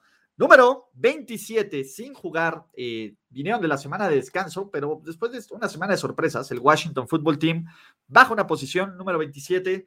Eh, me urge ya ver la Fitzmagic, muchachos. Me urge, me urge, me urge, me urge ver a la Fitzmagic, me urge ver a, a la Fitzmagic. Punto. ¿No? Eh, ya estos, eh, bueno, como está la conferencia nacional, yo no podría decirles que podemos descartar al Washington Football Team porque en este momento están calificados los Falcons, pero pues venga, ¿no? Número 26, bajando dos posiciones eh, y por el tema de que básicamente no hay coreback, básicamente pues hicieron, apostaron en Sam Darnold y fallaron los Carolina Panthers. Qué cosa, qué cosa con sus Carolina Panthers. No mamen, Carolina Panthers. Eh, lo de Darnold ya es clínico, O sea, sí es un tema de que tiene, que vive Belichick en su cabecita llena de fantasmas. y ninguna de las tres intercepciones que lanza tiene justificación o tiene madre. Entonces, eh, pero venga, ¿no? Los Falcons, los Panthers ahí están, reviviendo, levitando. Y subiendo tres posiciones después de destrozar a los Super Raiders, tenemos a los New York Giants. Los Giants cierran esta sección de equipos que ya están pensando en el draft. Vamos a ponerlos aquí, así, aquí estamos. En el número 25, bien por los Giants, ¿no? Bien por esta defensa, bien por eh, Joe Judge, y lo están haciendo sin piezas clave. Eso tiene todo el mérito, todo el mérito posible de, de, los Giants. No dejan de ser un mal equipo que aprovecharon una situación que la defensa jugó brutalmente bien en zona roja. Pensar en Giants y en playoffs, pensar en Giants y en equipo contendiente, pues que la neta es que no va por ahí. Vámonos a la siguiente categoría, amiguitos. Siguiente categoría son equipos que creo que van a quedar con una marca perdedora y empezamos con los boleles, Aglés. Volé, ¿sí? compitieron, sí, casi sacan una derrota en contra de los, de los Chargers, totalmente. Filadelfia, eh, ¿qué puedo decirles? Filadelfia no es un equipo bien entrenado. La defensiva de Filadelfia simplemente no existe con el pass rush. Y si bien Jalen Hurts está pataleando y está generando todo lo que puede y realmente se merece una, se merece una oportunidad de ser el coreback titular de este equipo y que todos los recursos que tienen los Eagles en primera ronda se inviertan para, para ellos, la verdad es que eh, pues Philly no va a ningún lado. No en esa división, muchachos. No en esa conferencia. Ojalá van a ser un equipo competitivo, completamente, pero hasta ahí, ¿no? Me parece que los Eagles están en una reconstrucción y el lugar 24 queda bien. Lugar 23, un equipo que no se movió, que pudo haberse movido, pero que por lo menos ante todo el shitstorm que ocurrió en el juego pasado, descubrieron esperanza, descubrieron fe y entendieron que si no evitan que Matt Nagy le mete el pie, tienen una joya en Justin Fields, y con eso me quedo los Davers. No jugó Khalil Mack, ¿vale? y se notó, evidentemente. Pero Justin Fields, ante una situación hostil en Monday Night Football, en contra de una defensiva agresiva de los Steelers, rindió. Me encanta, me encanta Justin Fields. Odio a Matt Nagy, odio el play calling, odio algunas tomas de decisión, pero me parece que muchos de estos problemas de Chicago, que se tienen que arreglar, línea ofensiva, eh, un renuevo en la defensa, etcétera, pueden cambiar con el tema de head coach, ¿no? Están en la posición 23, vientos por los, por los Chicago Bears, y venga. Ya, a punto, no a punto, los he dejado ir. Este siguiente equipo es una de las principales decepciones de la temporada 2021, ¿no? Descendiendo seis posiciones, es el equipo que más cae en mis Power Rankings. No puedes perder en casa contra unos Cardinals sin Kyler Murray, sin DeAndre Hopkins, sin JJ Watt, sin Chase Edmonds, sin AJ Green. Y los 49ers, en serio, es triste. Es muy triste este equipo, sin identidad, sin eh, algo que te haga confiar en ellos, ¿no? Yo no sé a qué juegan estos Niners, yo no sé cuál es el plan, eh, el plan de los San Francisco 49ers. Eh, creo que el crédito de Shanahan se ha terminado totalmente. Tendría que ser algo espectacular para que volvamos a ponerlo en esta conversación de genio y de nuestro chingón. Me parece que los Niners eh, son el peor equipo de su división, no van a meter las manos, no saben ganar en casa. Es, es muy decepcionante, es muy triste y pues venga, ¿no? Es parte del show. Subiendo cuatro lugares e increíblemente están en la categoría de playoffs, tenemos a los Atlanta Falcons. A ver, bien chingón por el tema de Matt Ryan. Cordarrell Patterson es nuestro capo de capos, ¿no? Ya, ya no voy a ningunear a Cordarrell Patterson, por lo menos en este año, ya se los prometo acá. Y si juega algo mal, no lo voy a señalar y no les voy a decir la mentira. Gordarrell Patterson se ha ganado todo el crédito de la casa, absolutamente todo el crédito de la casa. Entonces, no voy a ningunear a Gordarrell. Eh, la defensiva es malísima. La defensiva de los Atlanta Falcons, fuera del cornerback, que es un shutdown corner, ha jugado del riel. Casi, casi, casi, casi, casi les aplican, les la falconean aquí, solo porque Cordarrell Patterson dijo, not today. Eh, están 4-4 ¿Son un equipo de playoffs? Hell no, pero como está la competencia en la, NFC, podrían amarrar ese lugar. ¿Y por qué no? ¿No? ¿Por qué no ellos? Sinceramente, eh, los Falcons ah, son equipo raro, son un equipo raro, tienen algunos destellos de talento, pero cuando esperamos que ganen, pierdan completamente. ¿Vale? Número 20, eh, del 21, número 20 y el último de los equipos con marca perdedora los Minnesota Vikings. Madre mía, los Vikings se han convertido en este equipo especialista en perder en los últimos momentos, ¿no?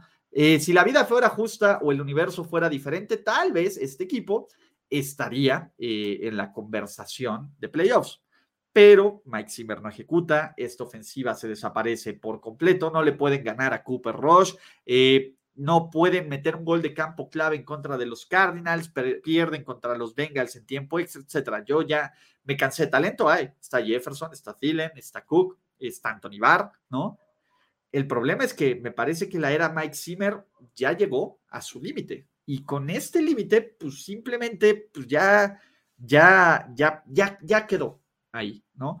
Es una pena porque es una temporada perdida para los Vikings, es un año perdido más para una generación importante y para un equipo que tiene, que tiene el talento, pero creo que, y Mike Zimmer creo que es un buen head coach, pero simplemente ya su, Y su tiempo se acabó, por lo menos en, eh, pues venga, en, estos, en estos Vikings.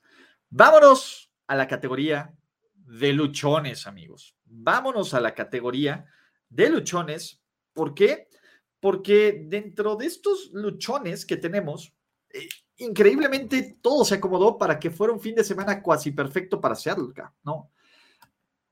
La defensiva ha estado jugando medianamente bien, ¿vale?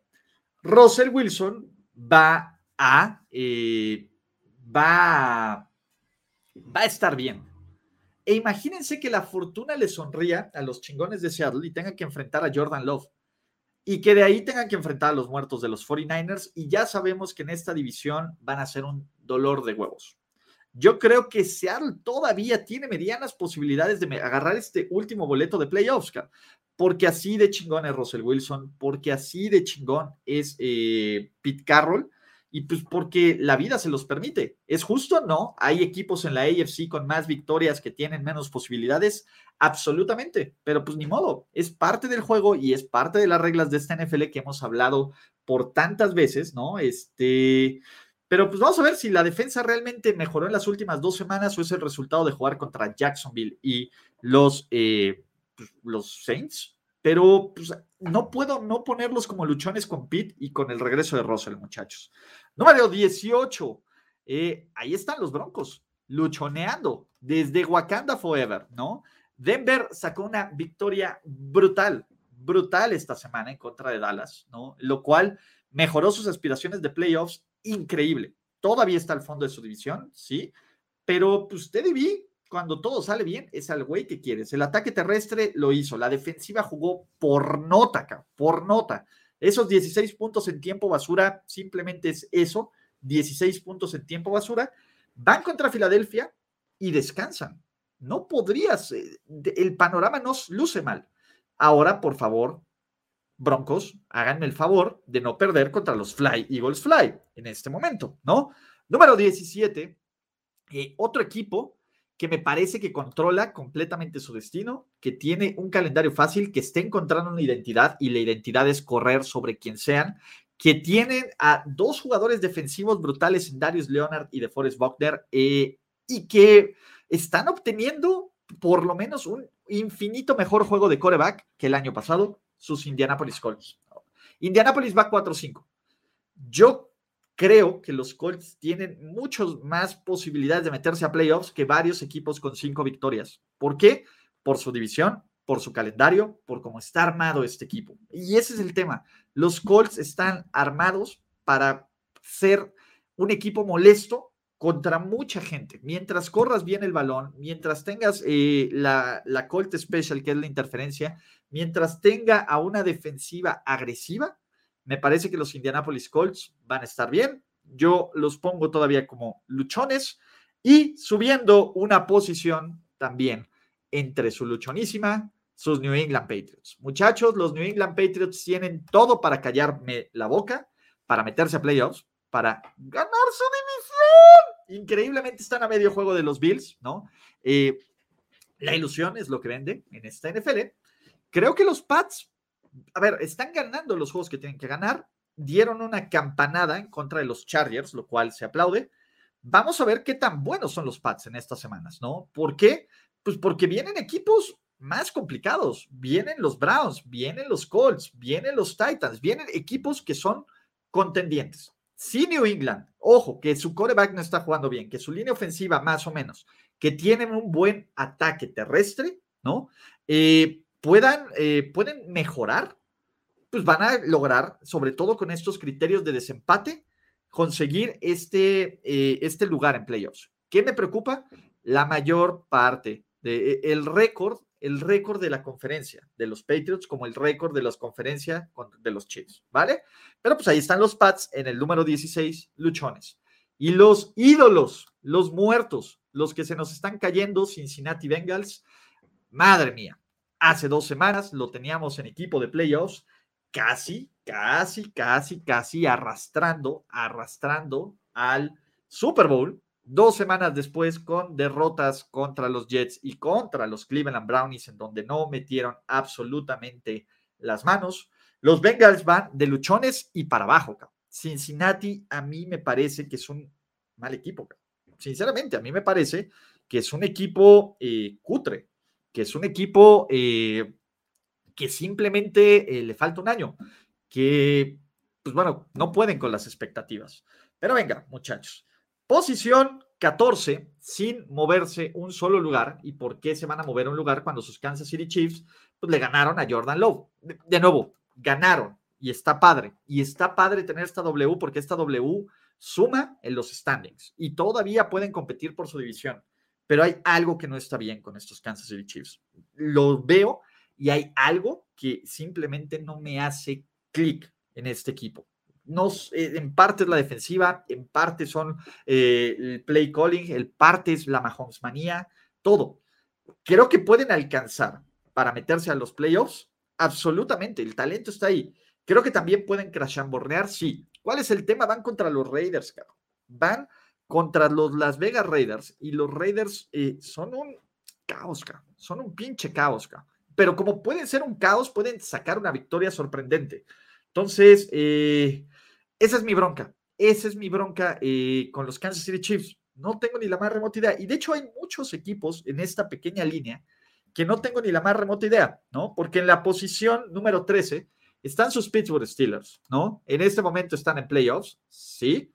En dos semanas veremos, ¿no? Este es un equipo capaz de mantenerse y de ser medianamente contendiente, sí. Y capaz de tirar un huevazo como lo hicieron contra los, contra los Bears o de perder contra los Lions, como podría ocurrir la siguiente semana, ¿no? Me gusta la defensa. No me encanta, eh, no me encanta para nada esta ofensiva. Me parece que han tenido mucha, mucha, mucha suerte, mucha suerte este equipo. Pero pues es, a ver, la suerte también juega. Eh, yo los veo más como un espejismo, pero alguien tiene que entrar a playoffs. ¿Y por qué no los Pittsburgh Steelers? De ahí bajando tres posiciones, también decepcionante. Y me parece que el caos lo está alcanzando. Me parece que noviembre es el mismo noviembre y es la misma historia en contra de los Las Vegas Raiders. Los Raiders eh, están encontrando la forma de sabotearse, de sabotearse a sí mismos, ¿no? Por decisiones fuera del terreno de juego, por entregas de balón. la derrota contra los Giants es el clásico juego contra los Raiders, que yo ya sabía que iba a venir y no quería verlo que pierden en contra de un rival cutre que le pega sus aspiraciones de playoffs, ¿no? Les ocurrió con los Falcons, les ocurrió con los Jets y les ocurrió en este momento. Eh, vamos a ver cómo pueden medio rescatar la temporada, porque viene Kansas City, porque viene una serie de juegos complicados, cara. La verdad es que no metería la... Me encanta Derek Carr, eh, me gusta mucho la línea defensiva, pero no podría meter las manos al fuego por este equipo. Por quien sí podría meter las manos al fuego, independientemente, vamos a ver si eh, uno, Chubb está vacunado o no. Acuérdense que con dos pruebas negativas él podría jugar, entonces todavía no entren en pánico hoy en martes por el estatus de Nick Chubb. Me parece que los Cleveland Browns sí son un equipazo. Me encanta el equipo que tiene, me gusta la defensa, me encanta lo que está haciendo Stefanski. Ya por fin se deshicieron de la, enorme distracción que es Odell Beckham. Y estos Browns tienen playmakers, están recuperando salud. Bueno, hay que ver el tema de Nick Chubb, pero pueden hacer cosas bien interesantes. Me parece que es un equipo bien entrenado. Stefanski también, entre todo este caos, ha empezado a, a poner orden. Y creo que estos Browns pueden mantener el control de una pelea en la conferencia difícil. Le faltan, le faltan dos, este, dos, eh, dos juegos contra los Ravens, que ojo, podrían irse 1-1 sin ningún problema, o hasta podrían bajarle a los dos a los Ravens, como podrían perder los dos contra los Ravens. Me parece que son equipos muy parejos. y yo sí creo en estos Cleveland Browns y creo que el talento y el buen head coaching terminará imponiéndose. ¿no? Y era una victoria que necesitaban contra los Cincinnati Bengals. ¿Vale? Eh, de ahí, número 10. Número 10.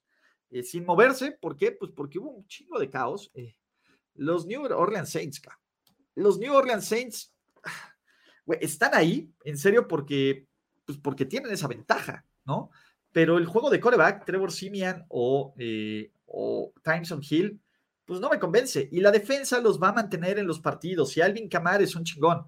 pero son de estos equipos de playoffs que ya sabemos que pueden meterse, que a lo mejor le sacan un susto a alguien, pero que no hay que esperar absolutamente nada de ellos. Y es una pena, porque con otros corebacks, podría ser una diferencia. Pero ya sabemos que eso no va a pasar.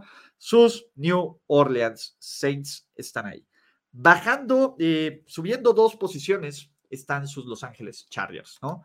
Le ganaron a Filadelfia, eh, los mismos problemas de siempre están aquí. Castigos, eh, defensiva terrestre mala, ¿no? Pero Justin Herbert está ahí. Y Brandon Staley, aunque quiera jugar Madden, me parece que suma, aunque toma los malditos puntos, cabrón. Toma los malditos puntos. Toma los malditos, malditos, malditos puntos.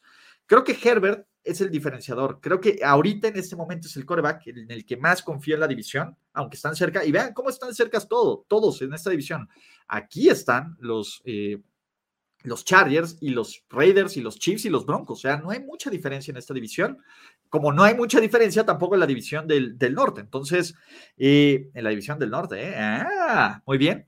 Eh, creo que estos Chargers aún deberían de ser, todavía tengo mis dudas, pero me parece que, este, pues que básicamente van a estar por ahí y van a estar en los playoffs. Creo que van a ganar su división. Aún creo que este equipo va a ganar su división. Eh, terminando con el tema de contendientes al Super Bowl, ¿no? Porque, pues bueno, ya son los equipos de playoffs, independientemente del perro oso de los Buffalo Bills, que es un perro oso perder contra Jacksonville. Eh, todavía tengo que creer en estos Buffalo Bills. Eh, ¿Tengo más dudas? No, los vamos a dejar en equipo de playoffs todavía. Todavía me tienen que demostrar que sí son el contendiente del Super Bowl. Un contendiente del Super Bowl no pierde, no pierde contra, contra Jacksonville creo que todo se puede arreglar, ¿no? Se puede arreglar la línea defensiva, se puede arreglar. La defensa está bien, se puede arreglar Josh Allen, sí. Y perdió en esta hora de invencibilidad y ahora estos Bills tienen la presión de lo que parecía una división dominada, se les puede salir de las manos, ¿no? Entiendes la derrota contra los Titans, va. Eh, entiendes ahí que, que hayan tenido problemas con tres equipos, no entiendes la derrota, no entiendes ni de chiste la derrota contra Urban Meyer, ¿vale? Hasta que me demuestren que solo fue una irregularidad de la Matrix, como todos los equipos lo pueden tener, estos Bills están completamente a prueba, muchachos, ¿no? De ahí, eh, bajando cuatro posiciones, y ojo, no es por la derrota, me parece que la química de los Green Bay Packers se destrozó por el tema de la confianza de Rodgers. Ese es el tema. Este tipo de situaciones son las que destruyen por completo un equipo, destruyen por completo la confianza. Y me parece que Green Bay va a estar ahí porque el talento lo tienen y porque Rogers es un chingón, es un chingón, pero tan mal, o sea, desafortunadamente creíamos que Rogers era otro tipo de, bueno, yo creía que Rogers era otro tipo de persona, me decepciona. Y creo que eso va a influir fuera en el terreno de juego. Matt LaFleur está pues, haciendo lo que puede, ¿no? Y está haciendo lo que puede con una defensiva que va a mejorar y todo. Eh, pues tenemos que ponerlos porque pues van bien, pero yo no le creo nada a estos Green Bay Packers. Espero otra decepcionante derrota de los Green Bay Packers próximamente. Hablando de decepciones, pues bueno, tenemos que poner a las Dallas Cowboys, ¿no? Y ese es el tema. McCarthy, sí están entre contendientes al Super Bowl, pues entre comillas, ¿no? Porque eh, tendríamos, tendríamos que ponerlo. A ver, Van a poner ahí, un contendiente del Super Bowl no pierde 30-0 contra Denver. Podrían haber dicho lo mismo de los Pats, un de los, de los, perdón, de los Buccaneers. Un contendiente del Super Bowl no se queda en ceros en casa contra New Orleans. Venga, creo que todos los equipos tienen un mulligan. Dallas es un mal equipo. No creo que llegue al Super Bowl. Eso no lo quita en la categoría de contendiente al Super Bowl. O sea, no creo que lleguen. Me parece que McCarthy es el problema. Sí, me parece que el calendario que tienen y el talento que tiene es sobre, suficiente para meterse a playoffs, sí. Suficiente para meterse a la ronda divisional, sí. Y ahí estás a dos juegos de un Super Bowl. Entonces ya estás contendiendo por el Super Bowl. Entonces, esa es la bronca. ¿Tengo confianza en estos Dallas Cowboys? Absolutamente no, no. Pero por talento tengo más confianza en Dallas que en todos los equipos que estamos mencionando eso. Y eso que el nivel de confianza es nulo. Y creo que eso es lo que pasa. ¿No? Hay muchas veces que eh, esta semana bajó durísimo el nivel de confianza en muchísimos equipos. Vean toda la cantidad de equipos contendientes que perdieron. Entonces, evidentemente, pues nos hace dudar de ellos, muchachos, ¿vale? De ahí, número 5, Tennessee Titans. Qué buen head coach es Mike Bravel. Me encanta Mike Bravel. Amo a Mike Bravel. Eh, es un tipo, amo cómo está mejorando esta defensiva y los Titans van a estar ahí. Van a estar ahí. Esta mentalidad de, güey, te vamos a pegar en la boca y cuando te levantes te vamos a volver a pegar en la boca o en la nariz y, no va a ser fácil contra nosotros. Me encanta. Landry y Jeffrey Simmons son unos chingones en la línea defensiva. Kevin Bayard, te amo 10 mil. Eh, Ryan Tannehill, a, pesar de que te tira alguna intercepción pendeja, también te hace jugadas clave y te hace recepciones importantes, te hace primeros y dieces clave, ¿no? Eh, me parece que los Titans van a sufrir, porque van a sufrir sin Derrick Henry, porque era el mejor jugador de este equipo y un contendiente al MVP, ¿no? Me parece que Tennessee va a sobrevivir y Tennessee su plan es pelear por ser el mejor equipo en la conferencia, por ser eh, un equipo que logre eh, pues tener semana de descanso y que reciba el súper, súper, súper regreso, eh, ¿cómo se llama? El súper refuerzo de lujo que va a ser Derrick Henry. Yo creo que van a estar ahí. Todos los equipos tienen defectos, ¿por qué no los Titans? ¿Vale? Número, número cuatro, Baltimore Ravens. Eh, yo sé que el modelo de los Ravens no es factible, Puedes discutir muy poco cuando te sacan esta clase de juegos, cuando encuentran la forma de ganar, cuando ya se les está acabando sus argumentos para, para ningunear a Lamar Jackson. Lamar Jackson está jugando espectacularmente bien. Lamar Jackson está jugando como el MVP de la NFL, que debe de ser. Y Lamar Jackson está jalando este equipo con una mala defensiva y a donde tiene que jalarlo, ¿no?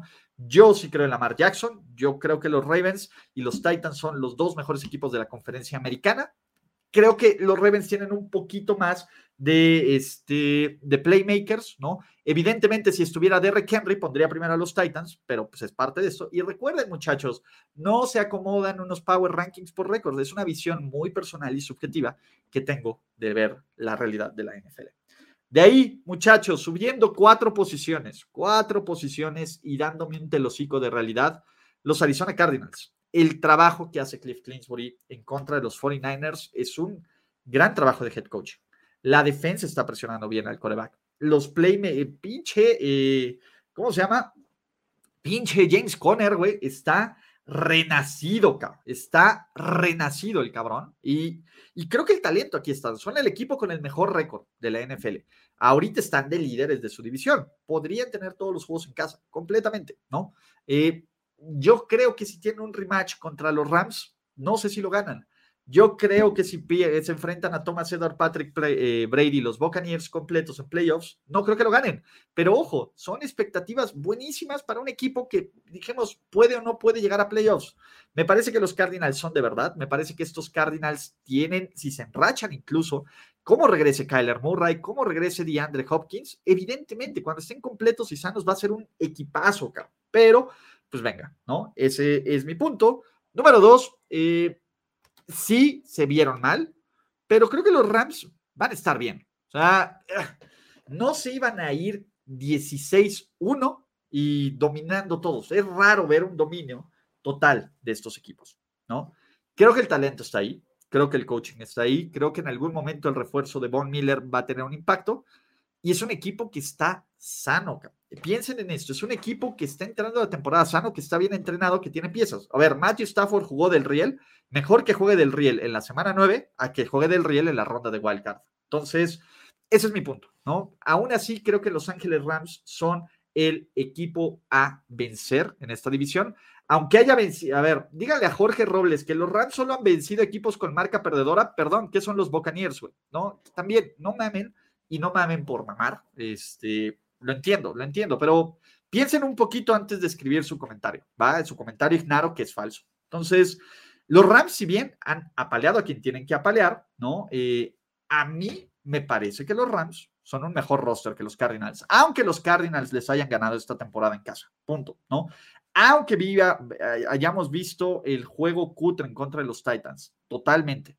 Me parece que es un partido injustificable para los Rams, pero eso no los hace que dejen de ser contendientes y que dejen de ser para mí el segundo mejor equipo de la NFL, ¿vale? Entonces, eh, sinceramente, pues bueno, también la, en un par de semanas vamos a descubrir quién es mejor, Arizona o los Rams. Así que, eh, pues venga, ¿no? Para cerrar, evidentemente, ¿no? El uno es el equipo que no jugó, pero que entre todo el caos, pues simplemente se imponen. Los, los, los Buccaneers son el mejor equipo de la NFL en cuanto a roster. Son uno de los equipos mejor entrenados de toda la liga. Tienen a Tom Brady, carajo. A ver, a los 44 años, Thomas Edward Patrick Brady sigue rompiéndola, total y absolutamente, ¿no?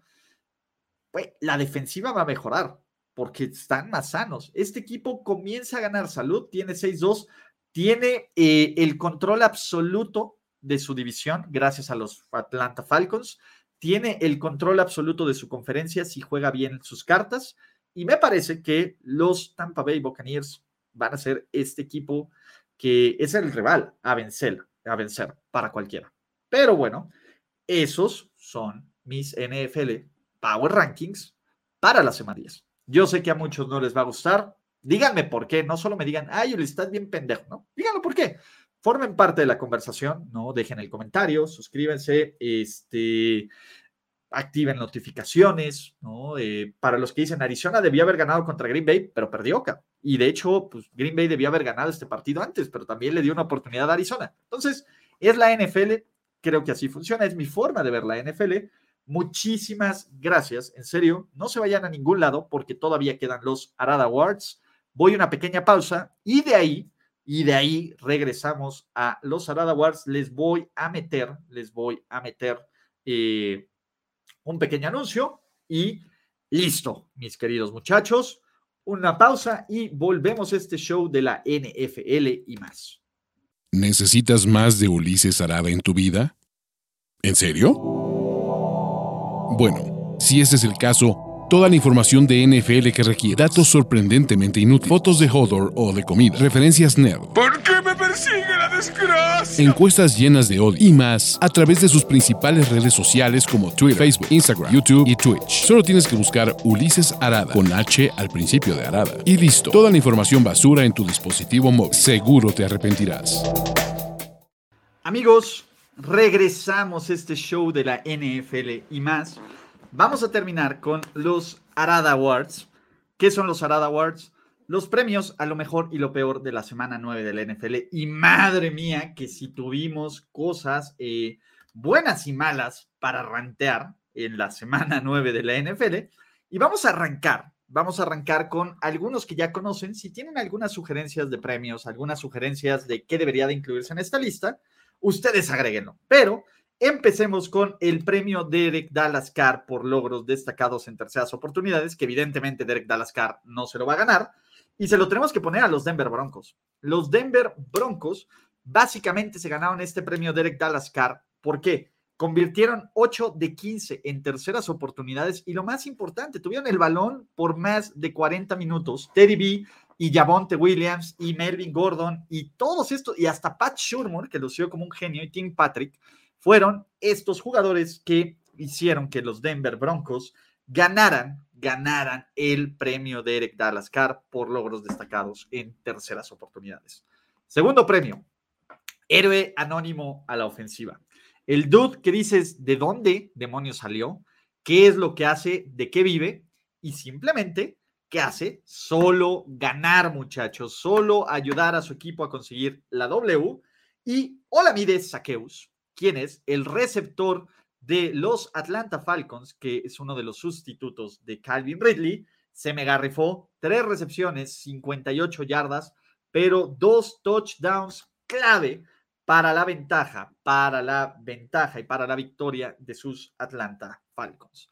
Amigos, la muñequera de bronce al coreback mejor preparado de su generación de la semana y probablemente el recipiente final de esta bonita muñequera, que esta es de, de, tela, pero la muñequera de bronce al coreback mejor preparado de su generación, Justin Fields, muchachos. En serio, ¿cómo pueden ver el partido de anoche y no creer que Justin Fields es the real deal, muchachos? Eh, la intercepción, si bien fue una gran jugada de Cam Hayward, pues venga, es una jugada que ocurre.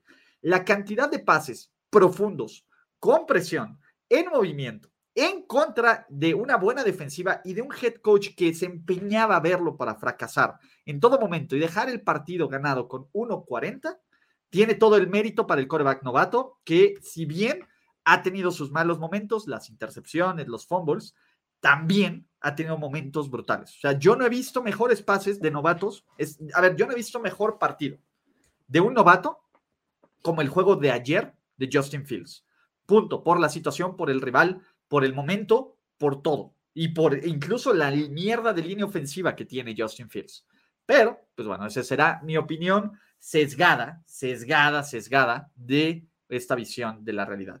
Dilo, Ulises. Le, dio, le diste el premio porque te dio la victoria de Fantasy. No, cabrón. Le di el premio porque la neta es que jugó increíblemente bien. Los pases precisos, perfectos, profundos, la fuerza del brazo, las rutas medias, la toma de decisiones en general.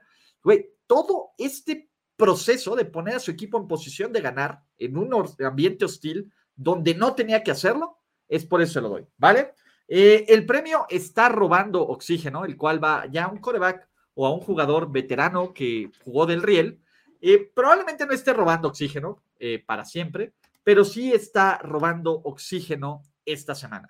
Y básicamente está robando oxígeno nuestro querido Matthew Stafford. Ma, qué cosa. Ma, qué cosa. La primera intercepción, donde para evitar el safety gira sobre su propio ex y le pone el balón al rival, es terrible. El pick six nunca ve Kevin Bayard y la actuación ofensiva que tiene en zona roja, maquillada por un touchdown de, de Sonny Michel en los puntos basura, en tiempo basura, eh, está para el perro, ¿no? O sea, Stafford se cayó de la categoría de MVP con ese juego, ¿no? Solo estuvo robando oxígeno en la semana 9, no es que esté robando oxígeno durante toda, toda la temporada, pero pues sí, algunos dirán que lo pusieron en modo Lions o que se acordó de sus buenos momentos en Detroit y venga, ¿no? El premio para el dude que jugó bien, pero te costó en el fantasy fútbol, todos los dueños de Dalvin Cook deben de estar indignados. Güey, Dalvin Cook es una superestrella en potencia. Dalvin Cook es un jugadorazo. Dalvin Cook te dio 13 puntos o 13.5 o 14 puntos en Liga PPR. Para un corredor estrella es malo. Dalvin Cook se me garrifoca. Dalvin Cook fue parte del renacer de estos Minnesota Vikings y por esquema y por muchas cosas no brilló más. Entonces, Dalvin Cook es el tipo que jugó bien, pero te costó en tu liga de fantasy fútbol. El viste cómo brincó de esta semana. Tenemos dos, dos, dos, dos, dos candidatos, ¿no? El primer, ¿viste cómo brincó?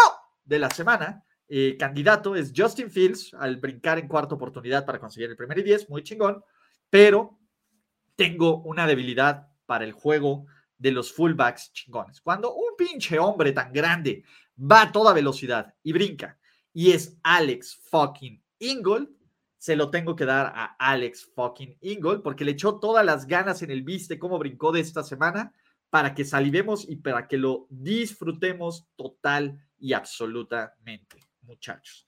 ¿Qué más premios?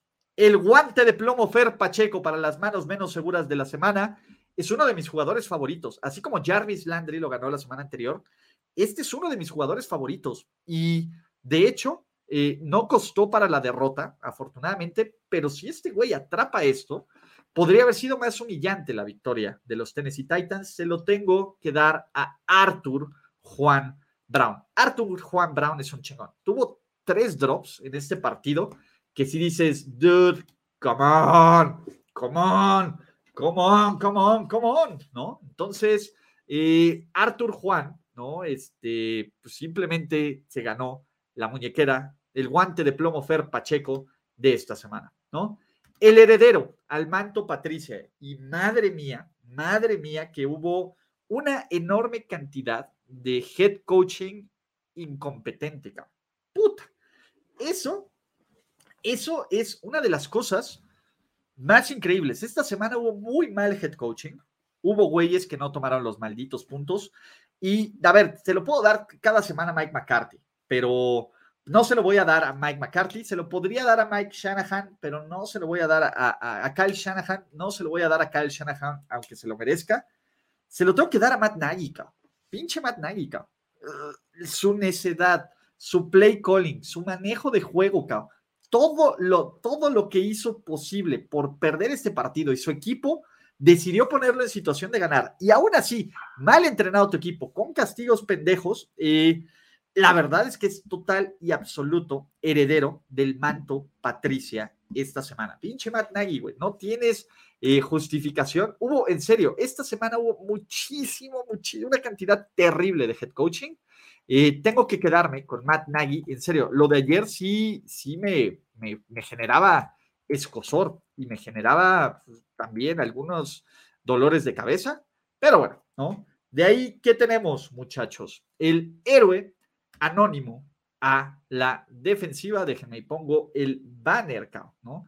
Déjenme y pongo el banner porque el héroe desconocido de la defensiva fue un güey que fue un pick de primera ronda.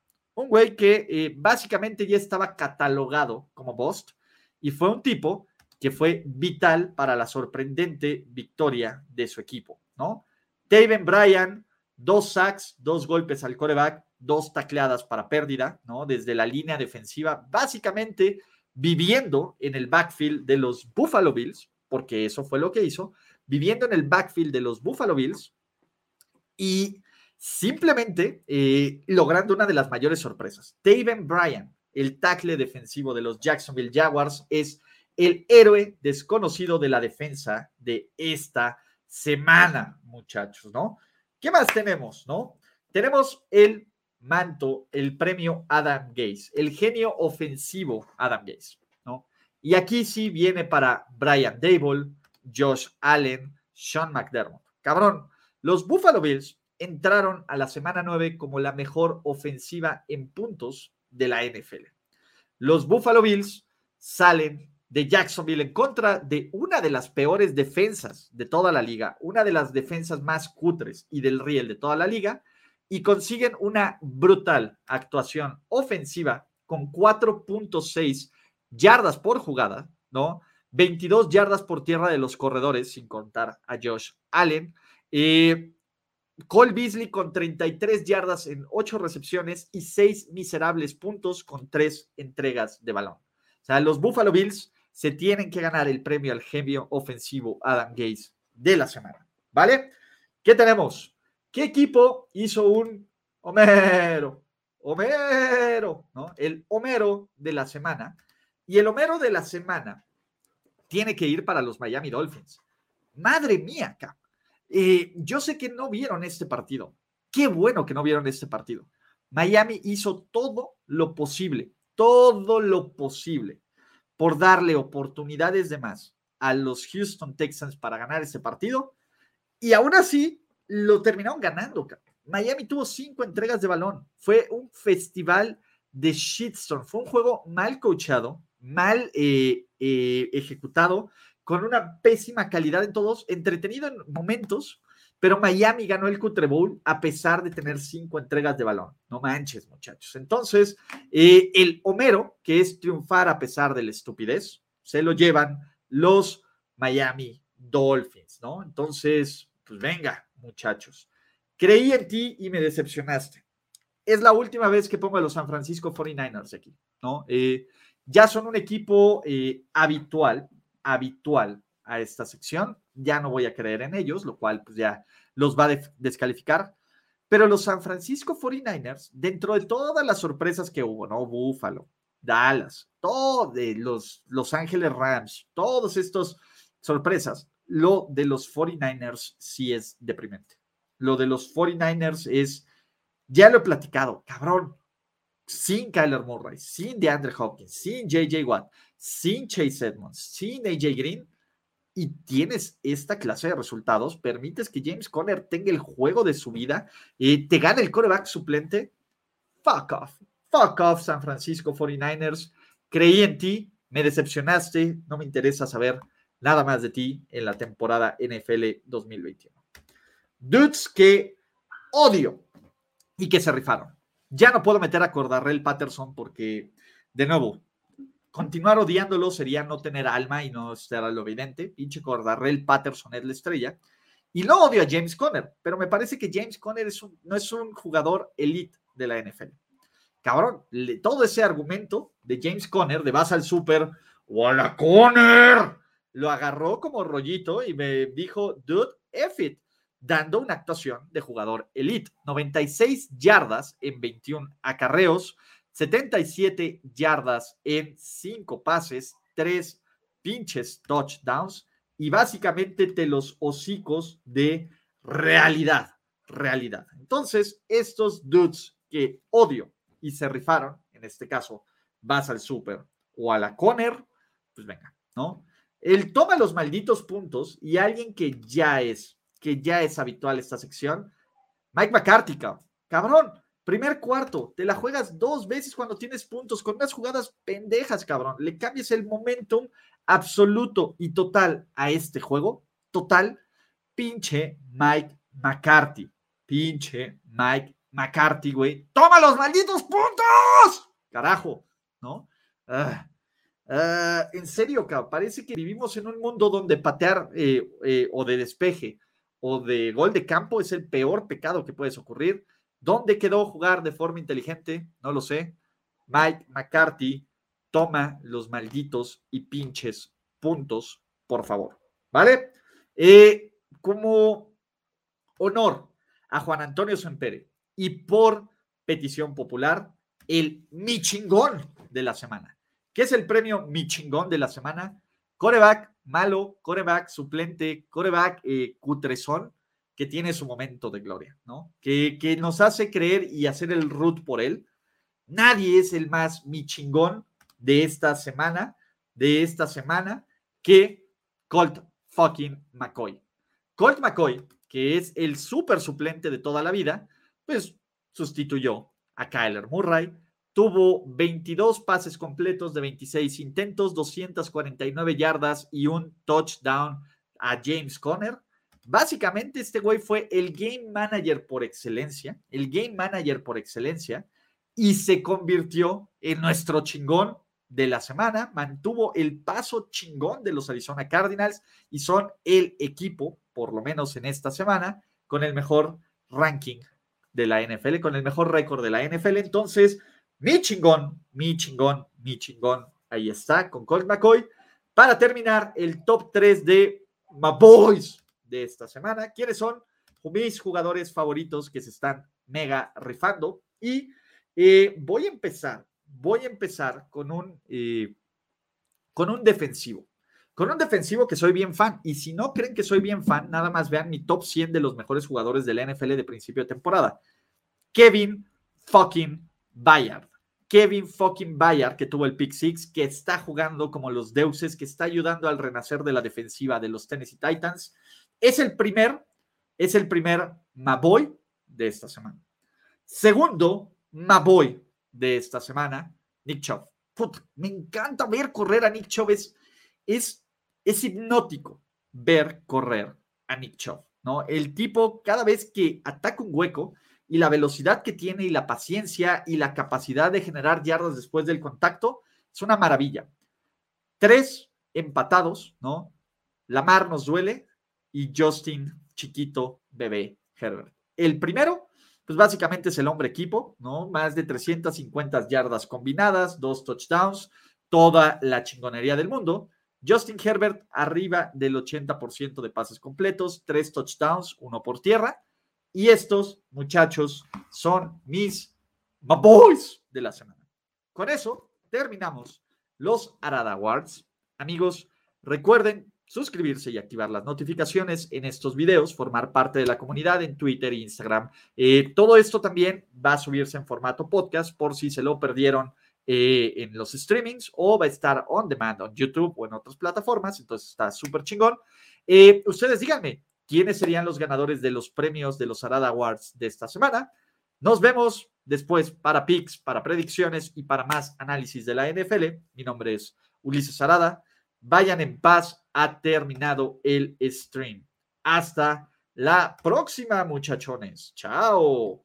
Gracias por escuchar el podcast de Ulises Arada. No, God! No, God, please, no, no. Esperemos que tus oídos no hayan sangrado tanto. Te esperamos en la siguiente emisión y no olvides suscribirte en tu plataforma favorita como Spotify, iTunes o Google Podcast. Hasta la próxima. and I shoot all you motherfuckers.